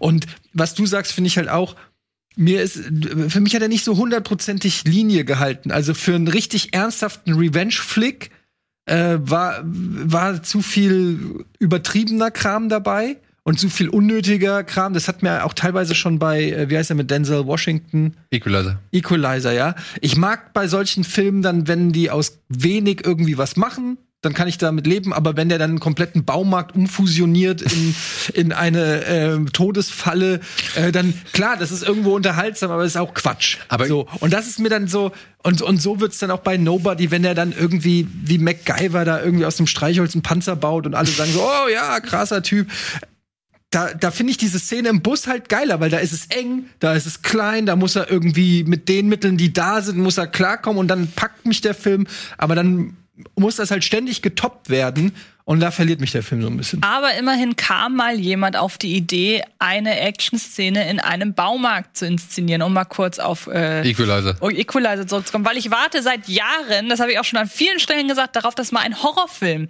in einem Baumarkt spielt, wo ein paar Kids eingeschlossen werden und dann kommt ein Killer und die dürfen sich durch das ganze Dawn of Baumarktrepertoire. the Dead ist ja im Prinzip Ja. eine Mall. ja, gut. Aber nein, explizit Baumarkt. Warum ist da noch Ja. keiner drauf gekommen? Das Ja. wäre so eine geile Idee. Finde ich ja, ich mag, ich habe auch nichts gegen den Baumarkt an sich, aber, aber dass der dann da halt durch die Reihen schleicht und dann irgendwelche Bohrmaschinen so manipuliert, dass wenn einer rüberläuft, die Bohrmaschinen, das ist halt alles so, ja, das ist so, so Filmquatsch irgendwie. Ich kann damit einfach nicht so, Also, ich kann mich da nicht. Ich so verstehe, ich einlassen. verstehe, was Eddie, also ich glaube, Ja, ich ich, ich fühle es nach, weil am Anfang ist der Film noch auf so einer realistischen Ja, ja, Ebene eben. quatschig Ja, ja, und später ist er halt auf einer quatschigen Ebene quatschig stimmt, und das ja. das passt nicht so ganz zusammen, ja. Und das finde ich bei bei Hardcore Henry habe ich das Problem nicht gehabt. Bei Hardcore Henry war es einfach nur too much und irgendwann hast du halt zu viel gesehen und dann ist es halt einfach nicht mehr, da sticht nichts mehr heraus. Aber wie heißt der mit Kevin Bacon, der Death Sentence? Ist es Ja, das- Death Sentence. Achso, ja, ja, ja, ja. Death Sentence. Natürlich ein Remake und klassischer Revenge-Flick. Aber da fand ich zum Beispiel, da hast du wirklich das Gefühl, also zum einen, du fühlst den Schmerz, du weißt, warum der so reagiert. Und dann hast du aber auch so, der ist nicht so ein Übermensch, der ist kein Superheld. Und dadurch entsteht auch so eine gewisse Spannung. Bei Nobody, da wird ja die ganze Zeit damit schon im Trailer gespielt, hier kommt der Badass, der sieht halt aus wie Bob Odenkirk, aber er ist halt ein Badass. Und Ja, aber ich glaube, da sind, da sind die Ausrichtungen der beiden Filme auch noch ein bisschen Ja, anders. so, Ja? klar. Also Aber der sag- soll ja schon quatschig auch sein. Also der soll ja schon, wie du schon gesagt hast, da geht man rein, um zu sehen, wie Bob Odenkirk Leuten auf die Fresse haut. Alles andere ist fast egal. Ja, ich, also ich habe ja so eine ähnliche Idee für ein Drehbuch mit Uke Bosse. das Uwe Bosse die Fresse Na. Uke Bosse kommt aus dem Knast und muss und, und muss und will eigentlich mit, mit, mit seinem Crime, mit dem Crime Life nichts mehr zu tun haben, aber wird wieder reingezogen. Stell's dir vor, Ich stell's mir vor. Uke Bosse, rechte Hand Florentin Will. Eines Tages werde ich das Drehbuch fertigstellen, ihr werdet den Film im Kino sehen, dann werdet ihr sagen, ja, Mann. Ja. Aber so lange könnt ihr noch Nobody genießen, wenn ihr denn auf so, ja, brachiale Nahkampf-Action mit null Nährwert Bock habt. Ja. Ja, also der ist schnell vergessen, aber der ist halt auch eben launig konsumiert. Ja, ich meine, langweilen tut man sich da, glaube ich, nicht mit dem Film. Nein. Würde ich auch sagen. Ja. Gut. Womit machen wir weiter? Ach komm. Dann können wir das vielleicht. Warum nicht Ach Kong? Ach Kong? Gute Idee. Godzilla vs. Kong. Machen wir doch damit weiter. Du hast ja echt extra den feinen Zwirn hier Ja. rausgeholt. Ja. Wenn die man Filme schon die. Gelegenheit hat, über einen Godzilla-Film zu reden, dann sollte man das auch präsentieren. Merkt man gar nicht, für, welch, für, welch, für wen du bist. Überhaupt nicht. Ich, ich habe schon immer kein Ja, Hehl draus gemacht. doch, also bitte. Weiß ich doch. Also bitte. Ja, Godzilla vs. Kong läuft jetzt endlich an, nachdem er in Amerika schon parallel mit HBO Max ins Kino kam. Ist es jetzt auch bei uns soweit, nachdem er in Asien schon gute Geld eingespielt hat, sodass die Hoffnung auf einen weiteren Film bestehen bleibt, da wir jetzt auch bei uns laufen. Und Leute, ich sag's gleich, ich äh, halte mich jetzt hier raus. Wieso denn? Du hast auch schon ganz viel dazu gesagt. Ich habe noch nicht so viel dazu gesagt. Nee? Ich muss sagen, ähm, ich, ich, ich gerate an Gewissenskonflikte. Ne? Wenn, wenn jetzt irgendwie, wenn ich jetzt Filmen wie Quiet Place eine gewisse Plausibilität ankreide und dann nicht über sowas wie Kong vs. Godzilla. Naja, das ist aber ein anderes Genre. Das ist, äh, finde ich, also und das- da haben wir's. da kannst du nicht die gleichen. Ähm, So sehe ich das auch. Man kann nicht die gleichen Maßstäbe Maßstäbe, anlegen. Aber es ist doch total unlogisch, dass da eine Riesenex und ein Riesenaffe miteinander kämpfen. ja, warte mal ab, was da noch im Film passiert. Ich hab ihn gesehen. Das ist noch nicht das Unlogischste. Ich weiß. Ja, und Aber da wären wir schon halt, beim es ist halt das Filmuniversum, mein Gott. Wir Ey, müssen auf die innere Logik einer Filmreihe gucken. Und da wären wir beim Thema. Es geht hier darum, dass Kong sich in seinem riesengroßen Gehege auf Skull Island so ein bisschen langweilt und äh, zu, zu, zu eng fühlt und allein fühlt. Und gleichzeitig haben wir das Problem, dass Godzilla jetzt verschiedene Stellen der Erde irgendwie oder äh, überall auf der Erdoberfläche angegriffen hat und keiner weiß so wirklich, warum der so aggro ist. Ja. Und irgendwas scheint aber trotzdem, scheint es irgendwie mit dieser Firma Apex zu tun zu haben. Gleichzeitig kommt der Chef von Apex, der sagt halt, ey, hier, wir müssen jetzt irgendwie unsere Technik verfeinern und wir brauchen dafür etwas, was wir nur an einem Ort finden können, nämlich in der Hollow Earth. Das ist eine Erde innerhalb der Erde oder eine Welt innerhalb der Erde. Wer hätte es gedacht? Wer hätte es gedacht? Und deswegen engagieren sie mehrere Forscher, die nämlich die Theorie vertreten, dass Kong aus dieser Hollow Earth stammt und jetzt wollen sie zusammen mit Kong eben einen Zugang zu dieser Hollow Earth finden. Und parallel gleichzeitig daraus, rau- äh, so, und parallel dazu irgendwie halt auch ergründen, warum Godzilla gerade so aggro ist. Ja. Ich glaube, das ist die Story. Kann man Ja, ich glaube, dass die Schwerkraft in der Hollow Earth sich umdreht. Noch, ne? Also, Ja, dass stimmt, du, genau. wenn du tief genug in die Erde reingehst, kippt Aber- sozusagen die, die Schwerkraft und alles steht sozusagen Kopf oder ja, das irgendwie weiß man ja. Ja, also pass auf, ich habe jetzt eine Frage. Basics. Vielleicht habt ihr das, vielleicht habt ihr das mehr durchblicken können als ich, weil ich war geblendet von irgendwas anderem, also von allem anderen. Aber ich habe den Film jetzt, glaube ich, viermal schon gesehen, zweimal im Kino. Und ich verstehe nicht so ganz, wofür die Kong brauchen, weil die fahren ja in die Arktis und in dieser Arktis, das sehen wir, ist ein Riesenloch, ja. Und in diesem Riesenloch sind auch Gerüste von Menschen gebaut. Also die wissen doch, wo es lang geht. Also die wissen doch, dass sie da rein müssen. Wofür brauchen sie jetzt Kong? Also ich habe das so verstanden, dass die ja bisher noch nicht da waren und dass sie halt deshalb ein Wesen brauchen, das da offenbar schon war, wenn es von da stammt. Na doch, der Bruder von Herrn Skarsgård, der war wohl schon da. Und die sind ja daran gescheitert, weil sie eben mit dieser Ja, eben, sie sind dran gescheitert. Und Das ist, ich habe so ein bisschen aufgefasst wie bei Annihilation, dass sie halt einfach jetzt noch mal jemanden da reinschicken, bei dem es die Wahrscheinlichkeit in diesem Fall sehr, sehr groß ist, dass er da die Regeln, die Aber brauchen sie nicht Logiken Kong, um versteht. Godzilla da zu fangen in dem Ding? Nee, oder so? sie brauchen einfach nur Kong, um zu seiner alten Heimat zu finden. Also die wollen halt ja Kong, also sie folgen ja Kong, weil sie glauben, er führt sie dahin, wohin sie genau, eigentlich wollen. aber- Genau. Aber naja, sie hätten doch schon vorher mit diesem Raumschiff in die Hollow Earth fliegen können. Die brauchen doch nicht Kong dafür. Dann suchen sie halt in der Hollow Earth da irgendwas ab. Aber wofür jetzt genau? War Kong ein Schutzschild? Ich hab's jetzt, ja, also Vielleicht fürs Einspielergebnis. Nee, es geht darum, den zu klatschen. Also es geht darum, dass die beiden sich klatschen. Aber das ist ja das Hauptziel dieses Films, die Hauptaufgabe des Films. Aber ich, trotzdem habe ich mich jetzt anhand dieser Geschichte gefragt, warum musste Kong jetzt unbedingt mitkommen? Also ich muss ganz ehrlich sagen, ich habe jedes Mal, wenn jemand geredet hat, habe ich aufs Handy geguckt. Deshalb weiß ich es nicht genau. Aber was ich sagen kann, ist, ähm, dass der Film, was die Action angeht, glaube ich, ein richtig gutes Spektakel ist, wenn man Bock hat auf Godzilla-Filme. Ja, ich es ist jetzt nicht mein Mega-Genre, ich äh, bin da nicht so mega drinne, aber ich habe mich auch gut unterhalten gefühlt, weil du gehst da rein, du schaltest das Gehirn ab und kriegst eigentlich genau das, was du dir erhoffst. Und das, finde ich, kriegst du dann auch Ordentlich. ordentlich und genauso wie du es dann eben auch willst. Weil was ich nicht brauche, ist in Kong und Godzilla gehen und eine philosophische Debatte über, weiß ich nicht, Biotope und ähm, Tierhaltung oder sonst irgendwas, sondern dann will ich einfach sehen, wie sich zwei Riesenmonster möglichst episch auf die Fresse hauen und das tun sie in allen erdenklichen Formen, äh, zu Lande, zu Wasser, in der Luft, äh, in, äh, mit und ohne Gravitation und ähm, das ist alles sehr spektakulär in Szene gesetzt. Ähm, ich habe ihn leider nicht im Kino gesehen. Und deshalb glaube ich, würde ich sagen, dass der im Kino noch mal um einiges krasser rüberkommt, weil du dann diese, diese Bombastoptik und diese ganzen Größenverhältnisse und die Soundeffekte und so dann noch mal mehr um die Ohren fliegen. Also wenn man Bock drauf hat, dann geht auf jeden Fall ins Kino rein. Das ist ein richtiger Blockbuster. Ähm, also ja, nicht vielleicht der anspruchsvollste Film dieses Jahr, aber man kann auch einfach mal Gehirn ausschalten und ähm, das über sich ergehen Naja, lassen. oder akzeptieren, dass dieser Film halt ja nicht mehr machen möchte, als dass sich diese beiden Monster auf die Fresse hauen. Ich fand ja. ihn auf jeden Fall besser als den, den wir in Japan gesehen haben, muss ich sagen. Ich, Ja? ja.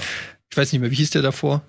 Äh, King, of the Monsters. Monsters, King genau. Ja, wie- Also bevor ich dazu was sage, äh, beziehungsweise bevor ich da noch was zu sage, würde ich Ja. mal gerne wissen, was du sagst. Also sehen ist halt das Stichwort. Endlich hat man mal gesehen, was da passiert. Das war ja mein großer Kritikpunkt am letzten, dass da eigentlich auch so viel passiert, nur man sieht es nicht, weil es ist die ganze Zeit im Dunkeln. Und hier haben wir zwei große Kämpfe. Einmal diesen auf diesem offenbar überdimensionalen großen äh, Flugzeugträger.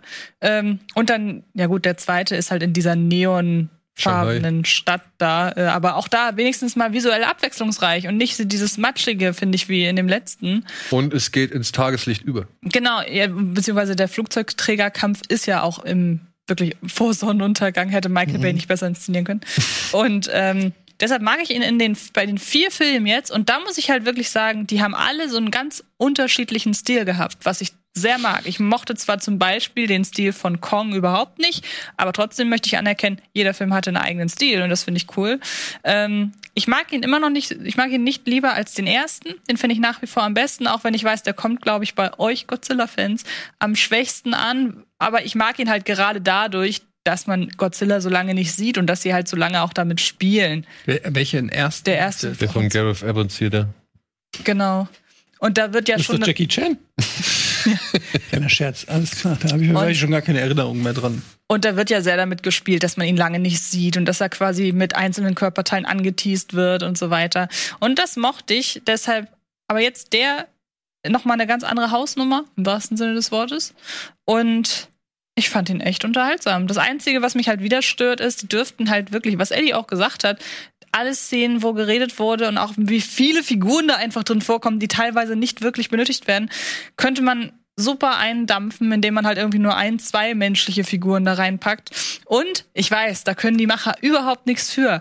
Aber dass jetzt ein Film rauskommt, wo ein Handlungsstrang sich mit einem Verschwörungstheoretiker befasst, der auch noch Recht bekommt in diesem Film, ist vielleicht ein bisschen unglücklich, haben die aber, können die definitiv nichts dafür, dass der Film jetzt in so einem Klima teilweise äh, erscheint. Deshalb, der war ja auch unterhaltsam und so. Das Naja, war, ich fand also seinen ich- Handlungsstrang am interessantesten Ich tatsächlich. muss sagen, Brian Tyree He- Henry meinst du, ne? ja. Ja, der, der Paperboy. Aus, äh, ich muss sagen, den fand ich halt, also das war schon. Also da sagt selbst ich, das ist eine, also das ist der vor der Toleranz. Ja, es ist ein Ich fand seine, seine Dialoge oder seine Sprüche fand ich halt sehr cringy oder beziehungsweise das war schon fremdschämig. Er ist halt der Comic Relief eines Comic Reliefs, hat man so ein bisschen das Gefühl. Aber ich finde halt, dass seine Art der Figur und des Humors, dass die noch am ehesten zu so einem Film passt. Ich will doch bei so einem Film keine wissenschaftlichen Erklärungen von Wissenschaftlern, die mir das Ganze auf eine quatschige Ebene auch noch physikalisch irgendwie greifbar machen sollen. Dann doch lieber so ein absurder, wenn auch teilweise sehr übertrieben agierender äh, Podcaster. ja. Pitch. Ein Godzilla- oder King Kong-Film, wo keine Menschen drin vorkommen. Ja, wäre geil. Aber Einfach schwierig. nur, wieso denn? Ja, weil du brauchst leider, ich glaube, weil die Japaner haben es auch nie ohne Menschen gemacht. Nie. Ich kenne keinen japanischen Film, in dem nicht mal Menschen vorkommen. Ich wüsste jetzt keinen. Na, wenn keine Menschen vorkommen, muss man ja auch sagen, dann ist ja die Fallhöhe auch nicht so groß. Und was ich halt hier im Gegenzug zu den bisherigen Filmen zum Beispiel gut finde, hier gibt's kein großartiges Drama, was ausgereizt wird, wie zum Beispiel im letzten Film mit Millie Bobby Brown oder das Familiendrama. Und tatsächlich sind schon ein paar Menschen notwendig, um gewisse Dinge Mhm. in Gang zu setzen oder irgendwie in Bewegung zu bringen hier in diesem Film. Dass das immer noch, sag ich mal, holprig ist oder halt einfach nur eine Ausrede, um von Location A zu Location B zu springen, so, ne? Sehe ich auch ein. Aber trotzdem finde ich, haben die Menschen hier ein bisschen mehr Bewandtnis als in Das den stimmt, Filmen ja. zuvor. Sie auch wenn die Geschichte Quatsch ist, ja. Außerdem, sie wurden ja eingeführt in dieser Filmreihe. Du Genau. musst sie ja in irgendeiner Form auch stattfinden lassen. Ja. Und ich finde es halt aber trotzdem irgendwo immer noch cool, dass so viele Leute, Rebecca Hall, Herr Skarsgård, äh, Millie Bobby Brown, Bri Brian Tyree Hen Henry und, und, und Damian Bichir, ja, und wer noch alles da äh, auftaucht, ja, da, da, Kyle Chandler, ja, dass die halt alle irgendwie sich dazu bereit erklären, zumindest mal ihr prominentes Gesicht irgendwie als Teil dieses Ganzen zur Verfügung zu stellen. Ich finde das in Ordnung. ja, gut, ich meine, das ist ja Kohle, klar, aber es, es, es gibt nicht ehrenamtlich. Nein, verstehe ich. Aber trotzdem könnten sie auch sagen, nö, ich habe keinen Bock auf den Quatsch. Ja, aber halbe Stunde an Set, dafür ein paar Millionen. Ja, gut. Ja, wohl, ob da jeder auch so die Riesengage kriegt, halte ich für auch unwahrscheinlich. Egal, egal. Menschen, wie gesagt, nach wie vor vollkommen egal. Ich muss sagen, mich stört, also was heißt mich stört? Ich finde, der King of the Monsters hat eine schönere Ikonografie. Da fand ich, da gab es bessere, also denkwürdigere Bilder und auch den Score von Bear McCreary, oder wie er heißt, fand ich cooler als jetzt den von Junkie XL. Der ist cool, der Score, aber ich finde, im letzten Film wurde mehr mit den klassischen Themen gespielt, also mit den klassischen Godzilla-Themen. So, das hat mir ein bisschen mehr gefallen.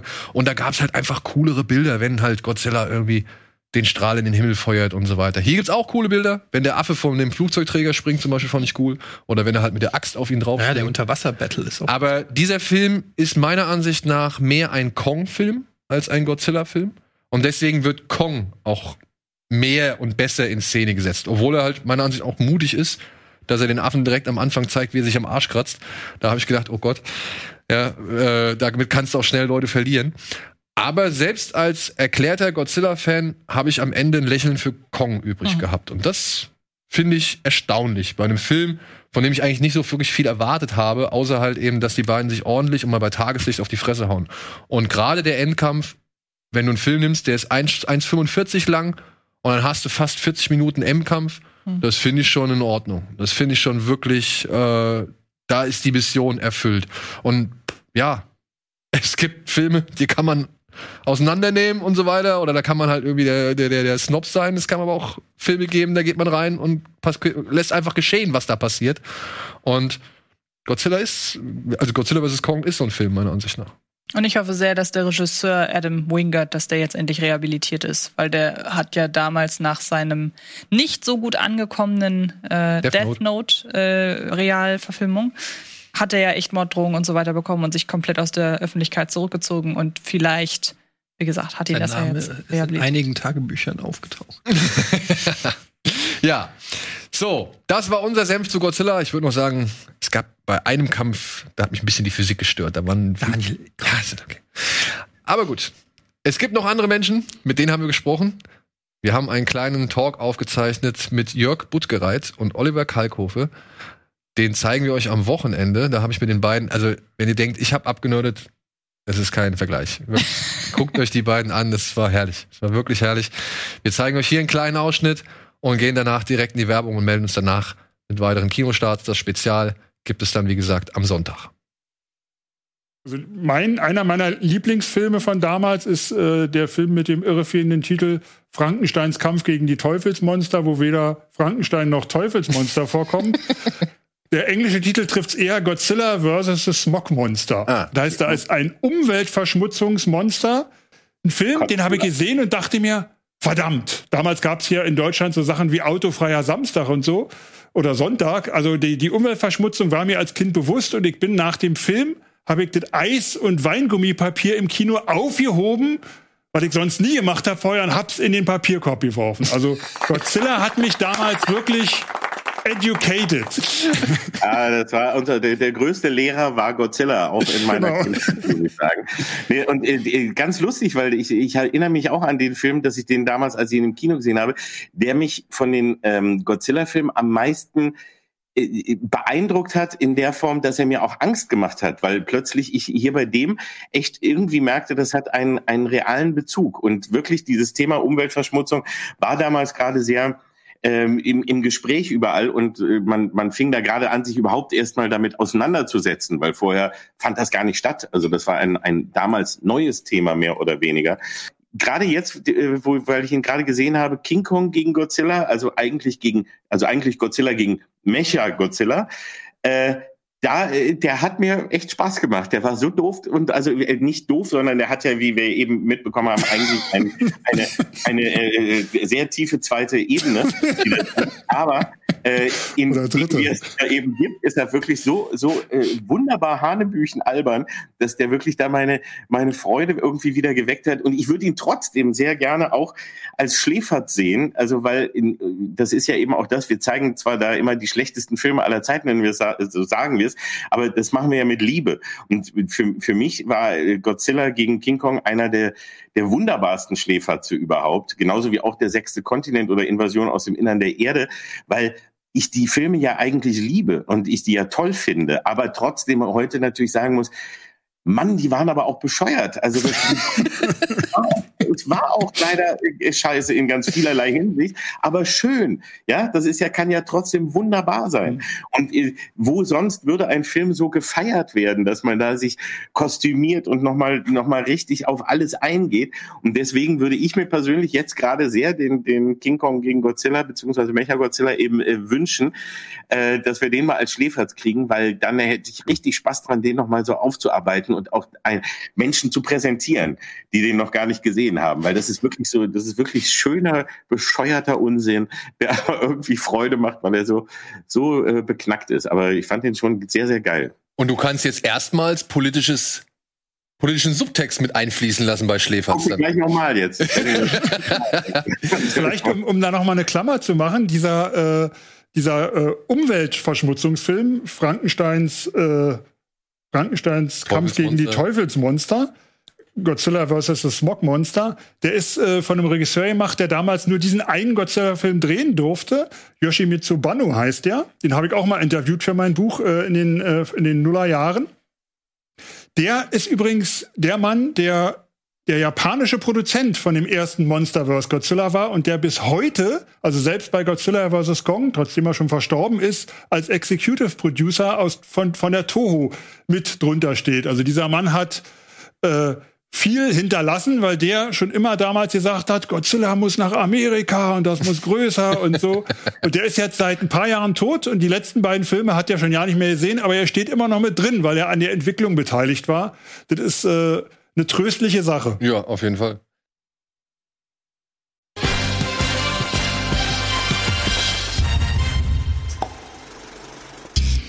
Hallo und willkommen zurück zur aktuellen Ausgabe Kino Plus mit Etienne, Antje und mir. Wir sind noch mitten, ja, wir haben noch ein paar Kinostarts, es wird nicht weniger. Und ich insgesamt, nicht, Entschuldigung, dass ich dich unterbreche, insgesamt übrigens 24 Kinostarts diese Woche, wenn Ja. wir alle reingenommen hätten. ich, ja, ich weiß nicht, ob der Ticker schon durchgelaufen ist, aber ansonsten könnte er mal jetzt an dieser Stelle hier durchlaufen. Ich habe auch noch ein paar Filme im Ticker und da waren auch noch ein paar Sachen dabei, wo ich eigentlich Bock hätte, drüber zu reden, wie zum Beispiel Prozessor. Der startet Mhm. heute auch noch mal limitiert. Hast du den inzwischen mal gesehen? Welchen? Prozessor. Ja, klar. Ja, der kommt heute auch noch mal Der ins ist Kino.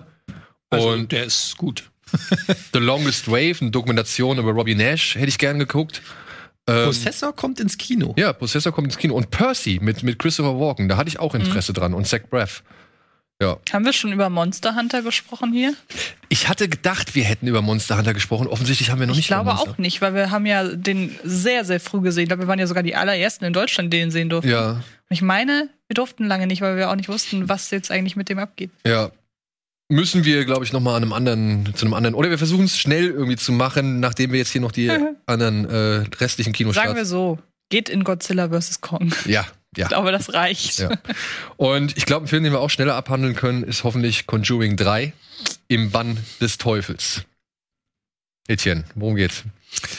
Nun, es ist die Fortsetzung der beliebten Conjuring-Reihe mit, äh, wie heißt er, Patrick Wilson und Vera Farminga. Diesmal geht es um äh, ein, wie immer, wa eine wahre Begebenheit. Wir kennen das alle, die ganzen exorzistischen Gesch Exorzistengeschichten sind ja basieren ja auf wahren Begebenheiten. Ähm, und es handelt sich hierbei um einen jungen Mann, der ähm, einen Mord begeht und sagt, der Teufel hat ihm gesagt, diesen Mord zu begehen. Und das ruft natürlich dann wieder die zwei äh, Geisterjäger auf den Schirm, die diesen Fall lösen wollen und feststellen, ha, Moment, vielleicht ist das gar kein verrückter junger Mann, sondern vielleicht ist er ja wirklich vom Teufel besessen. Jetzt kann man sich überlegen, was könnte da so alles passieren in diesem Film? Gibt es womöglicherweise ähm, ja, Phänomene, unerklärbare, paranormale Aktivitäten, die man sich nicht erklären kann, wo plötzlich Sachen erscheinen und äh, Leute besetzt werden. Es könnte sein, ich will nicht zu viel verraten. Kommt hier vielleicht etwas aus dem Wasserbett, was einen dann erschreckt? Oder handelt es sich hierbei einfach nur um Wasser? Nein, da kommt eine Hand raus. Puh, wer hätte es gedacht? ähm, ja, es ist ein, ein fantastischer Horrorfilm. Ich muss sagen, ich habe sowas in meinem Leben noch nie gesehen. Ich war gegruselt von der ersten bis zur letzten Minute. Mensch, was habe ich alles durchgemacht in diesem Film? Es waren alle Emotionen dabei. Ich hatte Angst um jeden einzelnen Protagonisten. Ähm, es waren Schreck, äh, Schreckenssekunden. Ich wurde überrascht von den äh, Twists und Wendungen. Guck dir hier die schauspielerischen Fähigkeiten an. Allein diese Szene, wo eine Hand um irgendwas rumkommt, von einem Duschvorhang, von einer Tür, von einem Baum. Sie haben wirklich ich muss sagen, das komplette Potenzial, wie man eine Hand scary zeigen kann, komplett ausgeschöpft. Wir haben wieder eine hagere Frau in einer Art Nonnenkostüm, die mal sich schnell bewegen kann, mal ihre äh, in Menschen reinschlüpfen kann, mal kann man ihr aber auch einfach in die Fresse schlagen. Man weiß es nicht so genau. Der Teufel, die Dämonen, was sie antreibt. Ein fantastischer Film. Ich kann äh, sowas habe ich auch noch nie gesehen. Ein Kind, das sich nach hinten überbiegt, ein paar Frames, die fehlen, ein paar Knackgeräusche. Es ist einfach alles dabei. Was wir auch guck mal, er schwebt.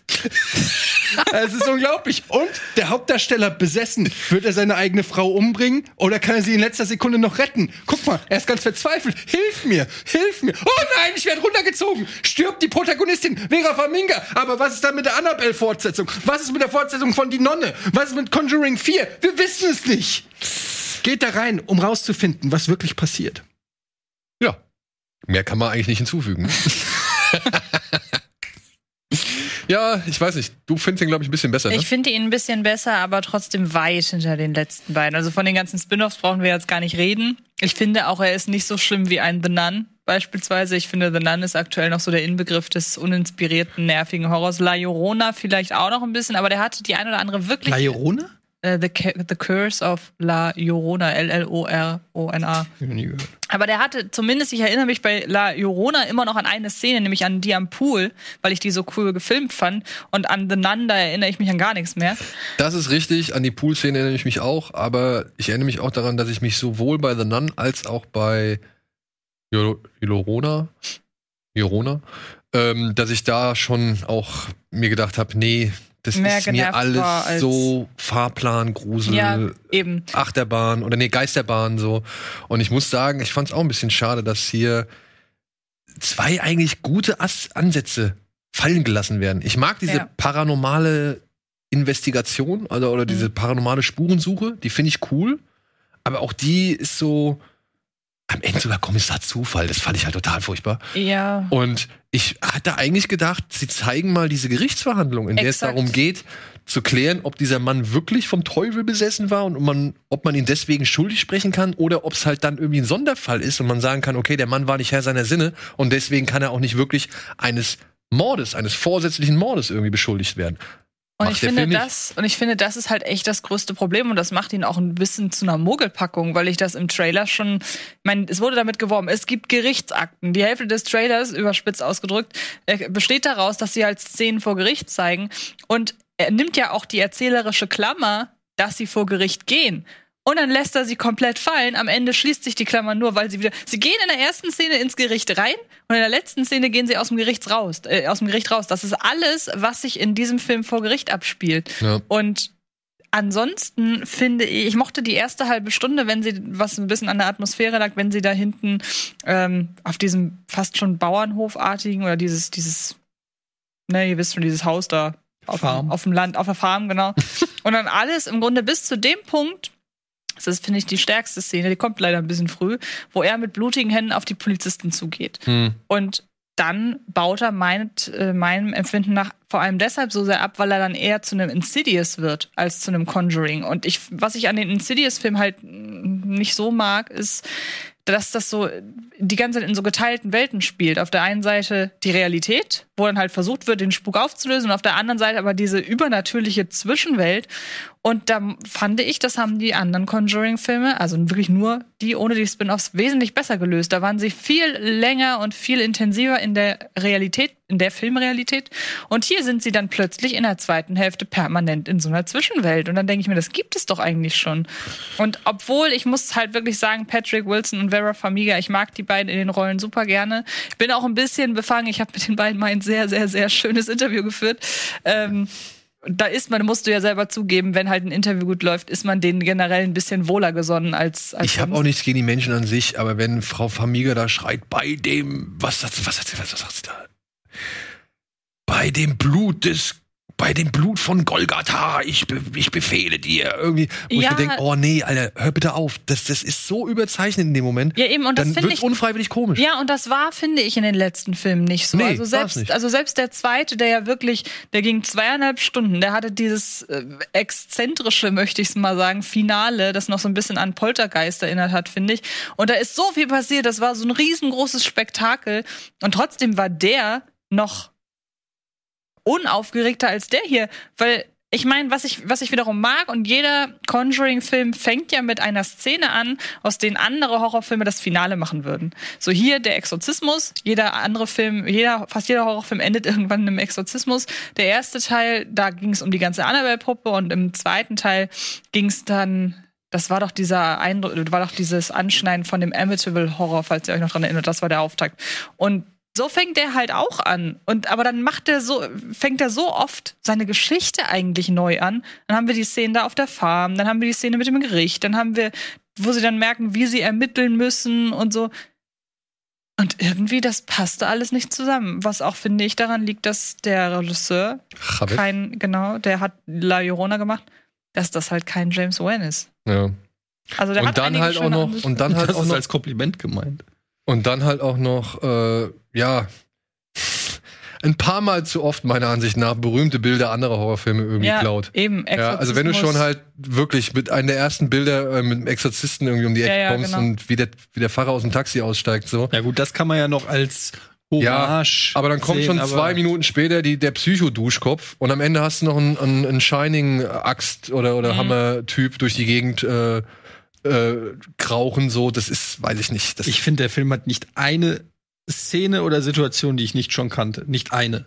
Nichts Neues, gar nichts beizutragen. Es ist einfach nur ein Ausschlachten des Genres, was ja auch klappt. Die Reihe ist ja erfolgreich. Es gibt, da ist ja wirklich mittlerweile ein Genre, dieses Exorzismus-Genre. Ähm, und wer da Bock drauf hat, der kommt da sicherlich auf seine Kosten. Ich kann es nicht mehr sehen. Ich finde, ich lang, ich habe mich wirklich, ich habe dir noch geschrieben, ich langweile mich gerade durch diesen Film. Ich habe den extra geguckt, nur hier für die Sendung, sonst hätte ich mir den auch nicht angeguckt. Aber ähm, ich quäl mich ja mittlerweile durch. Ich finde das, ich finde das katastrophal langweilig. Es äh, weckt in mir gar keine Emotion außer Langeweile. Ich finde es weder spannend noch gruselig noch irgendwas. Ähm, weg ist meine, sorry. Ich kann dem nichts abgewinnen, außer dass ich sagen kann, dass die Effekte Also er zumindest, schön gefilmt, dass der ne? handwerklich Ja. äh, äh, professionell ist, also es sieht nicht billig Ja, aus ja. oder so. Es gab so ein paar ähm, Sachen, die ganz gut aussehen, die dicken äh, Dämonen da. In ich mochte, wie das Gesicht sich durch dieses, durch diesen Gummi drückt. Mhm. Das fand ich eine gute beim Szene. Wasserbett. Ja. Ja. Das fand ich eine gute Szene. Aber ich finde es lustig, was aus dem Film jetzt geworden ist. Ich weiß noch, eine der ersten Pressemeldungen zum dritten Teil vor Jahren hieß es, es geht im dritten Teil um Werwölfe. Und da habe ich mich schon gefragt, wie wollen die das denn begründen damit, dass das wahre Fälle sind, auf denen die Conjuring-Filme basieren? Werewolves, not Swearwolves. ja, genau. Ähm, Komm, machen wir weiter. Ja, lass weitermachen. Komm. Ja, also wir wissen, wir sagen alle, es wenn überhaupt Con durch. ich meine, in Conjuring 3 geht doch eh nur jeder rein, der auch in äh, hat. Conjuring 1 und 2 war, oder? Wer mit, also ich kenne niemanden, der sagt, oh, Conjuring 1 und 2 war richtig Dreck, aber den dritten, da freue ich mich drauf. also, Ja. Wenn ihr eine wahre Geschichte sehen wollt, dann empfehle ich euch Judas and the Black Messiah. Der startet heute auch. Da wird so ein bisschen der Fall des, ähm, wie heißt der, Frederick Hampton aufge, aufgerollt. Es ist, der war, wie soll man sagen, Ortsvorstand seiner Black Panther Community in Detroit. Und hier wird die Geschichte eines Mannes erzählt namens O'Neill. Das war ein Autodieb, der wird von der Polizei geschnappt und dann wird ihm vom FBI das Angebot gemacht, pass auf, schleus dich bei den Black Panther ein, versorg uns mit Informationen und deine Strafe wird fallen gelassen. Und dieser O'Neill, dargestellt von Lakeith Stanfield, angeworben von Jesse Plemons als FBI-Agent, Meth Damon. mit Meth Damon, ja genau. Äh, Lakeith Stanfield schafft es halt, sich ähm, ja im Kreise von Daniel Kaluuya und den Black Panther nach oben zu arbeiten, dort zum Sicherheitschef zu werden und aber halt auch jahrelang die oder das FBI eben mit Informationen zu versorgen. Basiert auf einer wahren Geschichte. Ähm, der Fall ist wirklich ausreichend dokumentiert. Es ist ein Unding und wird hier vom Regisseur, wie heißt der, King, Shaka King. Shaka King, also wirklich als packender Kinofilm meiner Ansicht nach in Szene gesetzt und aufgerollt. Es ist ein richtiger Thriller, der so ein bisschen an, ja, an meiner Ansicht nach das 70er Jahre Hollywood Paranoia und, und Polit-Thriller-Kino von, weiß ich nicht, Pakula und von Lamet und so weiter erinnert. Also meiner Ansicht nach ein starker Kinofilm mit einer der für mich stärksten Szenen des Jahres. Es gibt eine Ansprache von Daniel Kaluuya in diesem Film, wo er halt vor der Black Panther und der Black Community steht. Und Lakeith Stanfield steht mit dem Rücken zu ihm als sein Security-Typ, ja. Und also, er sieht halt nicht in sein Gesicht. Er hört nur, was er Er, sagt. genau. Und Lakeith Stanfield guckt aber ins Publikum rein. Und in diesem Publikum steht Jesse Plemons als getarnter Zuschauer, der begeistert bei der Sache ist. Und du merkst halt, da ist der eine mit Überzeugung, da ist der andere mit Überzeugung und da ist der Mann, der zwischendrin steht, der nicht weiß, wohin seine Überzeugung gehen soll. Und das ist so geil inszeniert, weil Daniel Kalua in dem Moment halt auch eine Rede hält, ja, mit so viel Power, ja, mit so viel Charisma, mit so viel Sog.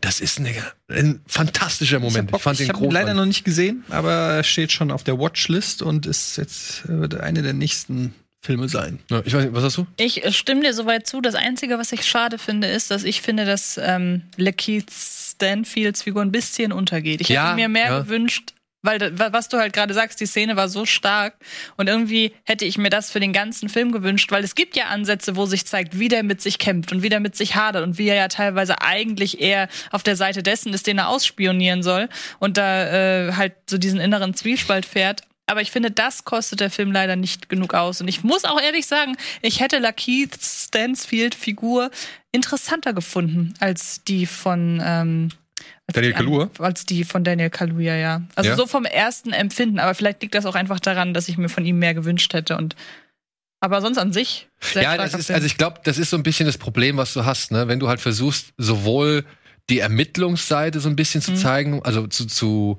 erklären, was dazu geführt hat, dass J. Edgar Hoover plötzlich die Black Panther auf dem, auf dem Kieker Mhm. hat. Dann noch zu zeigen, warum die Black Panther sich sogar mit dem Ku Klux Klan einlassen wollen, um eben gegen die Regierung vorzugehen. Und dann halt auch noch mal zu zeigen, dass Fred Hampton halt ein Mann war, der Leute für sich gewinnen konnte, aber auch nicht die einfachste Persönlichkeit war. Mhm. Ja, da hast du natürlich dann schon viel Stoff, in den du dann noch halt diesen O'Neill oder Lakeith Stanfield kriegen musst. Da gebe ich dir recht, der kommt dann am Ende ein bisschen hier und da zu kurz. Aber ich finde auch, er macht's schon erstaunlich. Also dafür, dass der Mann irgendwie erst seit Atlanta so richtig auf dem Schirm ist, hat der eine erstaunlichen, äh, weiß ich nicht, schauspielerische Facette und, und Palette an den Tag gelegt. Aber das ist auch gut, was du gerade noch gesagt hast. Ich mochte das, dass sie gezeigt haben, wie auch innerhalb der Black Panther, die ja eigentlich alle die gleiche, das gleiche Bestreben haben, dass auch da viele Ungereimtheiten darüber existieren, wie man das bewerkstelligen soll. Und äh, sowas, sowas mag ich, wenn man sowas irgendwie mal thematisiert und Ja. nicht äh, so, so lohnenswert das ist, diese ähm, diese, äh, wie heißt denn das, dieser Zusammenschluss an Menschen, egal ob das jetzt die Black Panther sind oder irgendeine andere äh, Überzeugung, wenn man da nicht das Gefühl hat, wir werden einfach nur als Masse mit derselben Meinung inszeniert, die Ja. kein Gesicht hat. Und ich finde, das äh, klappt hier sehr gut, einfach mal zu zeigen, die haben eigentlich alle dasselbe Bestreben, aber sind dann in gewissen Dingen doch nicht einer Meinung und das könnte dann die Wucht der Bewegung insgesamt äh, ins Wanken bringen. Und sowas mag ich. Haben sie es nicht irgendwie auch Rainbow Coalition genannt oder sowas? Kann sein. Ja. Also, meine Empfehlung für Judas and the Black Messiah, zwei tolle Schauspieler in einem spannenden Film mit, sage ich mal, auch interessanten Einsichten und halt auch, wenn man sich mit diesem Thema noch nicht auskennt, mit der Motivation, sich mal halt ein bisschen da reinzulesen, weil was dort gemacht worden ist, das ist schon Mhm. sehr skandalös. Also wirklich, das ist ein gutes Ding. Ja. Gutes Ding. So, stream it! Wir sind mit dem Kino durch.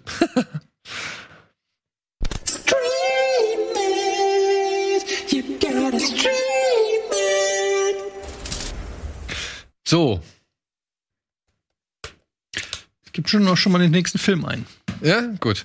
Äh, ein Film, den konnten wir vorab nicht sehen, aber ich habe richtig Bock drauf, weil ich finde es so abstrus, genau wie das Spiel, auf dem dieser Film basiert. Dynasty Warriors.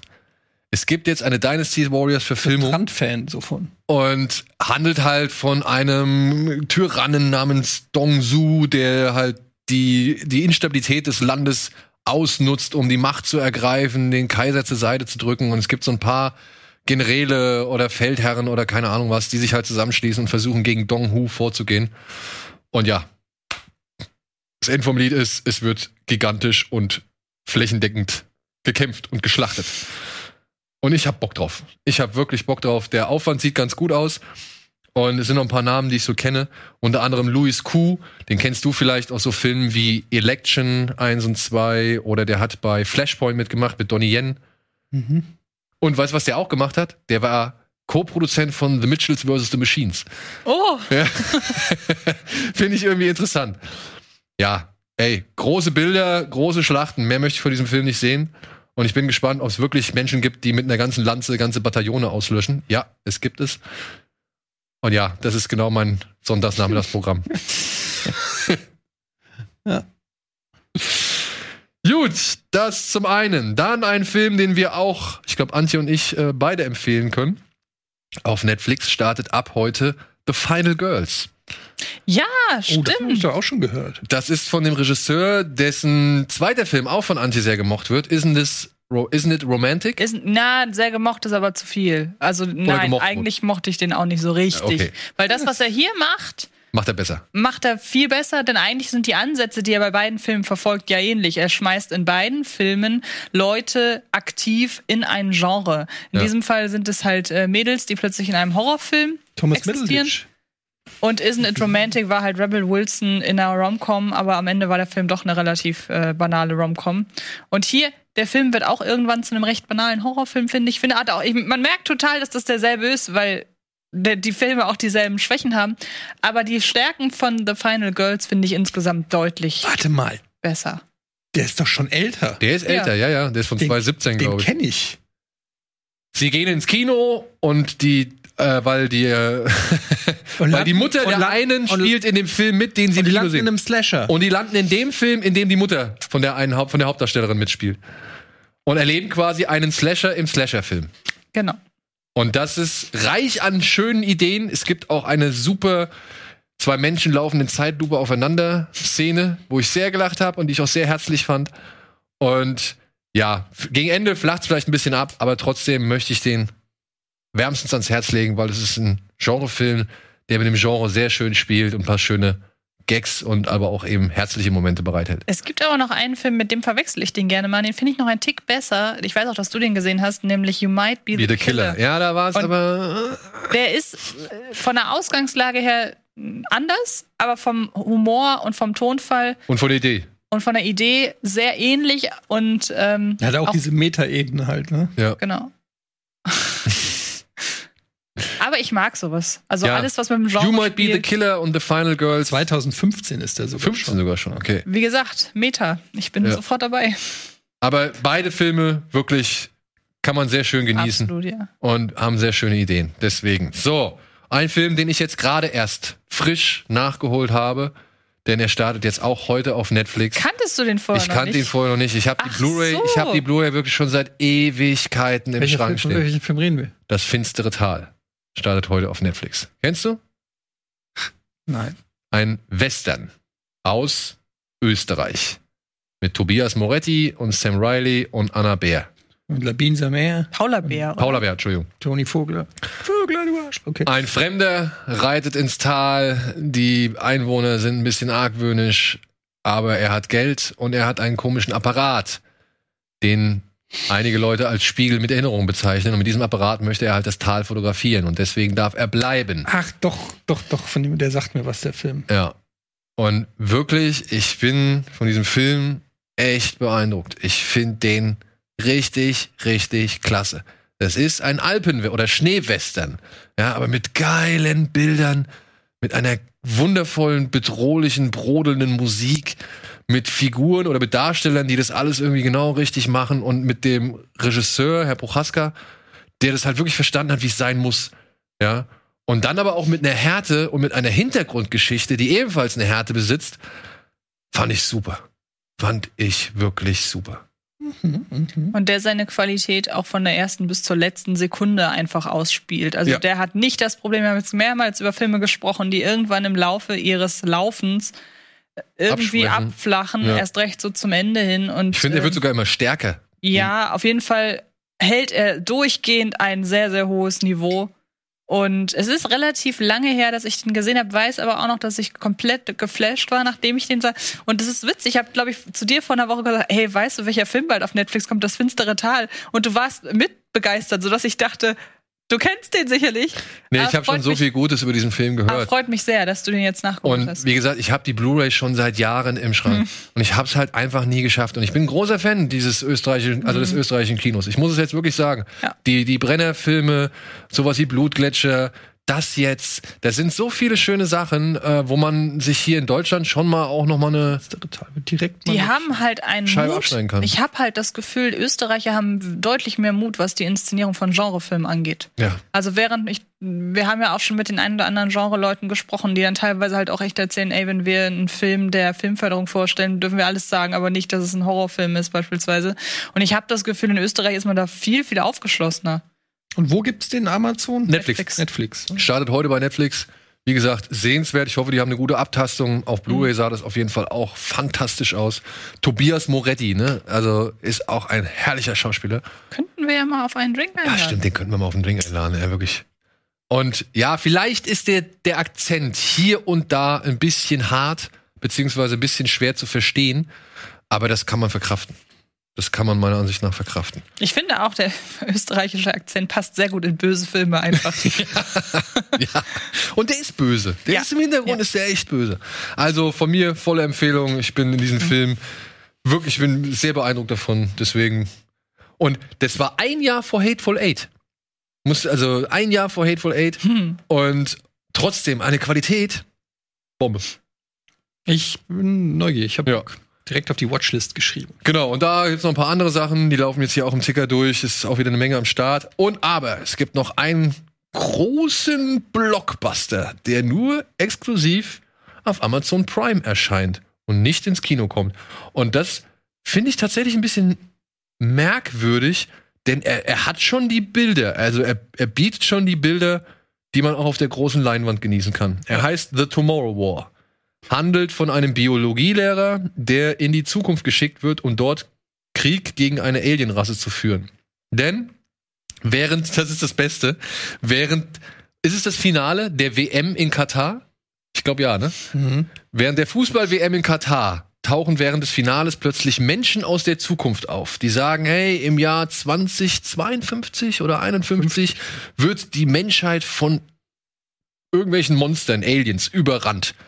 Und wir werden fast ausgerottet. Aber wir haben es geschafft, eine Zeitsprungtechnik zu entwickeln. Mit der reisen wir jetzt zurück Und akquirieren. und akquirieren euch, damit ihr in der Zukunft für sieben Tage jeweils, weil die haben, sie kriegen alle so ein Device an, also so ein, so ein Ding an den Arm, und für sieben Tage müssen sie halt in der Zukunft kämpfen. Und wer es schafft, bis in diesen sieben Tagen zu überleben, wird halt einfach zurückgeschickt in seine alte Zeit. Hm? Ja. Ja. Und einer von diesen Menschen ist halt eben Herr Forrester, der Biologielehrer, gespielt von Chris Pratt, der in die Zukunft reist und feststellen muss, dass dort ja mehr auf ihn wartet, als er es sich am Anfang gedacht hat. Ich glaube, mehr muss man nicht erzählen, oder? Nee, muss Nee. Also ist auf jeden Fall, äh, hat mich so ein bisschen erinnert, so eine Mischung aus Starship Troopers, Edge of Tomorrow und Battle Los Angeles. Ja. Ne, so ähm, ist jetzt äh, insgesamt auch nicht wirklich alles neu, aber irgendwie relativ konsequent umgesetzt. Der Film, finde ich, obwohl der recht lang ist, über zwei Stunden, fün- 15 Minuten oder zwei Stunden 20 Minuten, ähm, fand ich den eigentlich nicht langweilig. Und das musst du erst mal schaffen, weil irgendwie wird der Plot immer zur richtigen Zeit vorangetrieben. Äh, ist natürlich kompletter Quatsch. Ja, ja. also da brauchen wir nicht drüber reden. Aber, also zum Beispiel, das ist so geil. Die, die letzte, der letzte Rückzugspunkt der Menschheit ist eine Bohrinsel. Und dann stellt sich aber raus, die alle können schwimmen. Sensationell. Genius, die können in die Vergangenheit reisen, aber sie können sich, sie finden keinen besseren Ort, um sich von diesen Viechern zu schützen. Also man darf nicht zu viel hinterfragen, aber die Action ist äh, tatsächlich ganz gut inszeniert, muss ich sagen. Und es gab ein paar schöne Bilder, wenn in dieser, in dieser, in der ersten Schlacht, wenn sie da in dieser Im Stadt sind. Nee, wenn sie da in dieser Stadt Ja. sind und die Bombe über die Stadt, Ja. die Bomben abwerfen, da fand ich, das waren gute Bilder. Das waren gute Bilder und es war auch immer nachvollziehbar, wo ist wer, was macht wer. Also ähm, du hast ja dann gegen so eine Übermacht an diesen Aliens kämpfen, die ja so ein bisschen wie bei Starship Troopers, die kommen von allen Seiten und es ist auch alles ein bisschen, also man darf es wirklich nicht hinterfragen. Warum haben die in der Zukunft dann keine besseren Waffen entwickelt? Warum nuken sie nicht einfach gewisse Sachen? Also es gibt so viele Plotholes, dass du irgendwann einfach sagst, ach komm, Ja. Scheiß drauf, ich genieße es einfach jetzt, wenn ich es genießen kann. Und dann ist es einfach ähm, sehr viel Action, bisschen Herz, Schmerz und ähm, ich habe aber irgendwie das Gefühl gehabt, der Cast hatte Spaß irgendwie. Wobei ich sagen muss, ne, ich muss es leider, es tut mir sehr leid, weil ich mag ihn eigentlich, aber man merkt schon, dass Chris Pratt ein Ja. äußerst limitierter Schauspieler ist. Ja, ja, ja. Wenn man sich mal sein Zusammenspiel zum Beispiel mit hier Betty Pilgrim, heißt sie so? Die aus The Hunt, die Hauptdarstellerin. Ach ja, Oder aus Ja. Glow, die, die Wrestlerin, die mit, äh, mit Alison Brie gekämpft hat. Gilpin. Also Gilpin, Gilpin. Wenn man sich die mal anguckt, ja, da gibt's so eine emotionale Szene. Und du merkst halt wirklich bei Chris Pratt. So innerlich so, du hörst schon so, so, so die, die Gedanken. Jetzt fang an zu heulen. Fang Ja, an es zu ist halt ein heulen. bisschen schade, weil Chris Pratt war halt so bei, bei Parks and Recreation einer meiner Lieblingscharaktere, weil er auch ganz anders war als das, was, wo er dann jetzt getypecastet wird. Jetzt ist er ja so der neue Go-To-Guy für sämtliche Action-Blockbuster oder irgendwie so. Und äh, ja, ich finde, er hat auch ein bisschen an Charme und so verloren. Er hat auch jetzt zu oft die gleiche Rolle äh, gespielt, so seit Guardians und dann dieser Film mit, wo er in der Zukunft ist im Raumschiff mit der J-Lo. Passengers. Passengers, dann Glorreiche Jurassic Sieben. Park, ja. Also, also er ist jetzt einfach in dieser Superheldenrolle. Er hätte eigentlich mal, vielleicht mal, hätte es ihm gut getan, mal eine Rolle zu spielen, wo er äh, einen Charakter spielt oder irgendeine Geschichte zu erzählen hat. Aber vielleicht kann er es auch nicht und wird deshalb so besetzt. Auf jeden Fall, ja, er ist, äh, ich sag mal, der Film funktioniert trotz ihm. Ja. Also es ist, es ist wirklich kein Film, den man guckt wegen ihm, aber er macht jetzt auch nichts kaputt. er Nee, ist er relativ blass. Ähm, Also, und- also mir ist es nur aufgefallen, weißt du, da ist, Ja, du die, recht, da, ist ja. da ist diese junge Darstellerin, ähm, die in der Zukunft sind schon und- fast Sam Worthington-Vibes. Ja, äh, die ist diese junge Darstellerin in der Zukunft, die, ist, die sitzt ihm gegenüber und sie haben emotionalen Dialog und sie bricht in Tränen aus und bei Chris Pratt merkst du halt, er kriegt's nicht hin. Und dann hast du Betty Gilpin und sie, sie kriegt's hin, also sie, sie geht aus sich raus, weißt du, sie schafft's halt irgendwie die Emotionen zu vermitteln, die eine Frau hat, die ihren Mann äh, zum ersten Mal wieder sieht, der gerade aus dem Krieg gekommen ist, so, ja. Und Chris Pratt steht halt daneben und kann halt irgendwie nicht so viel beisteuern zu der Szene so. Also so, so war mein Eindruck. Aber und das ist halt einfach nur eine Randerscheinung. Das möchte ich auch. Ich kann Eddie in allen Punkten dazu stimmen. Der Film ist Quatsch, aber er hat es geschafft, bei zwei Stunden 18 Minuten oder so eben nicht irgendwie eine große Länge aufzubauen, wo du denkst, hm, nö, will ich jetzt nicht oder oder was passiert jetzt hier oder sonst irgendwas. Ich fand, der geht gut Ja, durch diese, ich finde halt, das, was interessant macht, ist dieses Zeitreise-Gimmick, das natürlich auch Quatsch ist, aber dadurch kommt noch mal so eine Ebene rein, die, wenn jetzt die nicht drin gewesen wäre, hätte ich, glaube ich, auch nicht so Bock gehabt. Aber dadurch, dass er dann, jetzt auch nicht zu viel verraten, ähm, irgendwann aus der Zukunft wieder in die Gegenwart kommt und mit dem Wissen aus der Zukunft geht dann der Plot sozusagen in der Gegenwart weiter. Das hat dann für mich noch mal so ein bisschen frischen äh, frischen Wind gebracht. Wenn das nicht gewesen wäre, dann wäre es wirklich einfach nur dieses klassische ein paar Söldner gegen eine Übermacht Ja. und da gibt's dann tatsächlich äh, bessere Ableger. Ey, das ist kein Meisterwerk. Ich finde Edge of Tomorrow wesentlich besser. Eigentlich, äh, naja, Aliens brauchen wir ja gar nicht erst sagen oder so. Aber das ist kurzweilige ähm, Actionkost. Und, wenn man mal darauf Bock hat, äh, mir hat der besser gefallen als Army of the Dead, muss ich sagen. Ja, und er kommt, er kommt insgesamt, meine ich, auch etwas hochwertiger daher als Army of the Dead, als hier Behind, nee, wie hieß der mit, mit Anthony Mackie? Äh, out, out, Outside the Rim oder nee, wie hieß er? Outside Wire. Out of, ja, oder Out of the Wire oder auch ähm, der Last Guardian mit Charlize Theron. Ach, oder ja, oder Project ja. Power. Ja, das ist ja richtiger Schrott.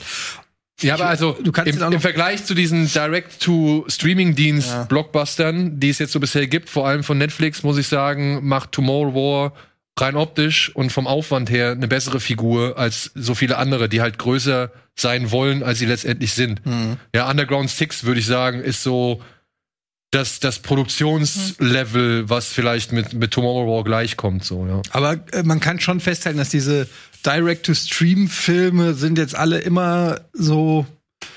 Also gibt sicherlich Ausnahmen, aber gerade wenn es um diese Action-Blockbuster geht, die sind alle schon ganz schöne Massenware. Also Gut, sie sollen ja auch eine Masse ansprechen, ne? Das ist Ja. halt nun mal klar, aber das sollten Aufgabe Blockbuster ja immer. Nur irgendwie ist das echt wirkt so sehr schnell produziert, habe ich das Gefühl, dass das so, Ja. dass da viele Drehbücher umgesetzt werden, die vielleicht als es nur Kino gab, nie gemacht worden wären, weil man sich da dann eben die Besten nur raussucht. Aber jetzt mit den ganzen Streaming-Plattformen wird eben vielleicht auch, werden Filme umgesetzt, die normalerweise nicht unbedingt das Licht der Welt erblickt hätten. Aber das ist so, für mich ist das ein Guilty Pleasure-Film. Ja. Ich glaube, wenn man auch, auch sowas wie World War Z oder so mag, da kann man sich ja schon mal darauf einlassen. Ey, Sonntagsnachmittags. Perfekt. Wirklich Was du perfekt. alles an Sonntagnachmittags machst, ey. Nee, ich sag nur, das ist, der, das ist mein, mein, mein Symboltag. Ja. ja. Weil man da am meisten, sag ich mal, in irgendwie so eine Null Anstrengungsphase verfällt. Ja, das ist bei mir immer so. Gut. Sind wir am Ende, oder? Oder haben wir was vergessen? Ich weiß nicht. Wolltest du noch was zu Catweasel sagen? Ach so, nur, dass er nicht ganz so nervig war wie befürchtet. Weil das erste Mal, wie habe ich das formuliert? Otto stellt sich in Dienst des Films und nicht der Film in den Dienst Von Otto, Ottos. ja. Und das ist ausnahmsweise mal. Für die Konstellation Otto Walkes und Sven Unterwald Junior. Nichts gegen Otto, ich habe Karten für nächstes Jahr. Letzte Bühnenshow. Letzte, meinst du? Und danach geht er zusammen mit Howard Carpendale auf Finaltour, Tour. das sehe ich, oder auf Comeback-Tour, das sehe ich schon. Ich bin Otto-Fan, sorry. Ich bin mit dem. Kein, kein Und mein Sohn ist auch Otto. schon Otto-Fan, weil ich ihm immer die ganzen Sachen äh, vorspiele. Aber wie stehst du zu ihm in Kinofilmen? Zum Kotzen. Also außer, außer die Otto, also Otto 1 und ich würde sagen bis 3. Ich glaube, weiter habe ich gar nicht geguckt. Obwohl, hast du Otto der Liebesfilm mal gesehen? Ist, doch jetzt, ist das nicht der zweite? Nee, das, ist Otto der Außerfriesische. Nee. Ja. Otto der Außerfriesische Friesische ist der dritte. Otto 2? Doch, Otto der Liebesfilm habe ich auch geguckt mit diesem. Wo Boah, mit dem- mit Fernsehshow mit, Pfeil, der Laute, äh, genau. ja, wo er so besoffen ist am Ende. Ja. Da muss ich immer lachen. Gut. Wir sind am Ende. Vielen Dank, Antje. Vielen Gerne. Dank, Etienne.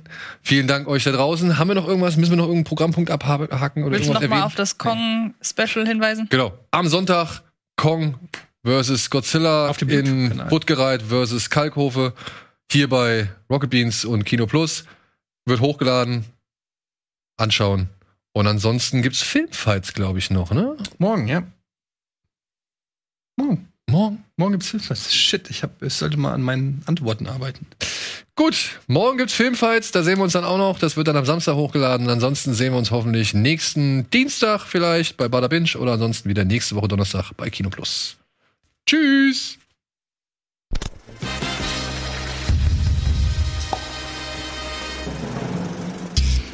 Diese Sendung kannst du als Video schauen und als Podcast hören. Mehr Infos unter rbtv.to/kinoplus.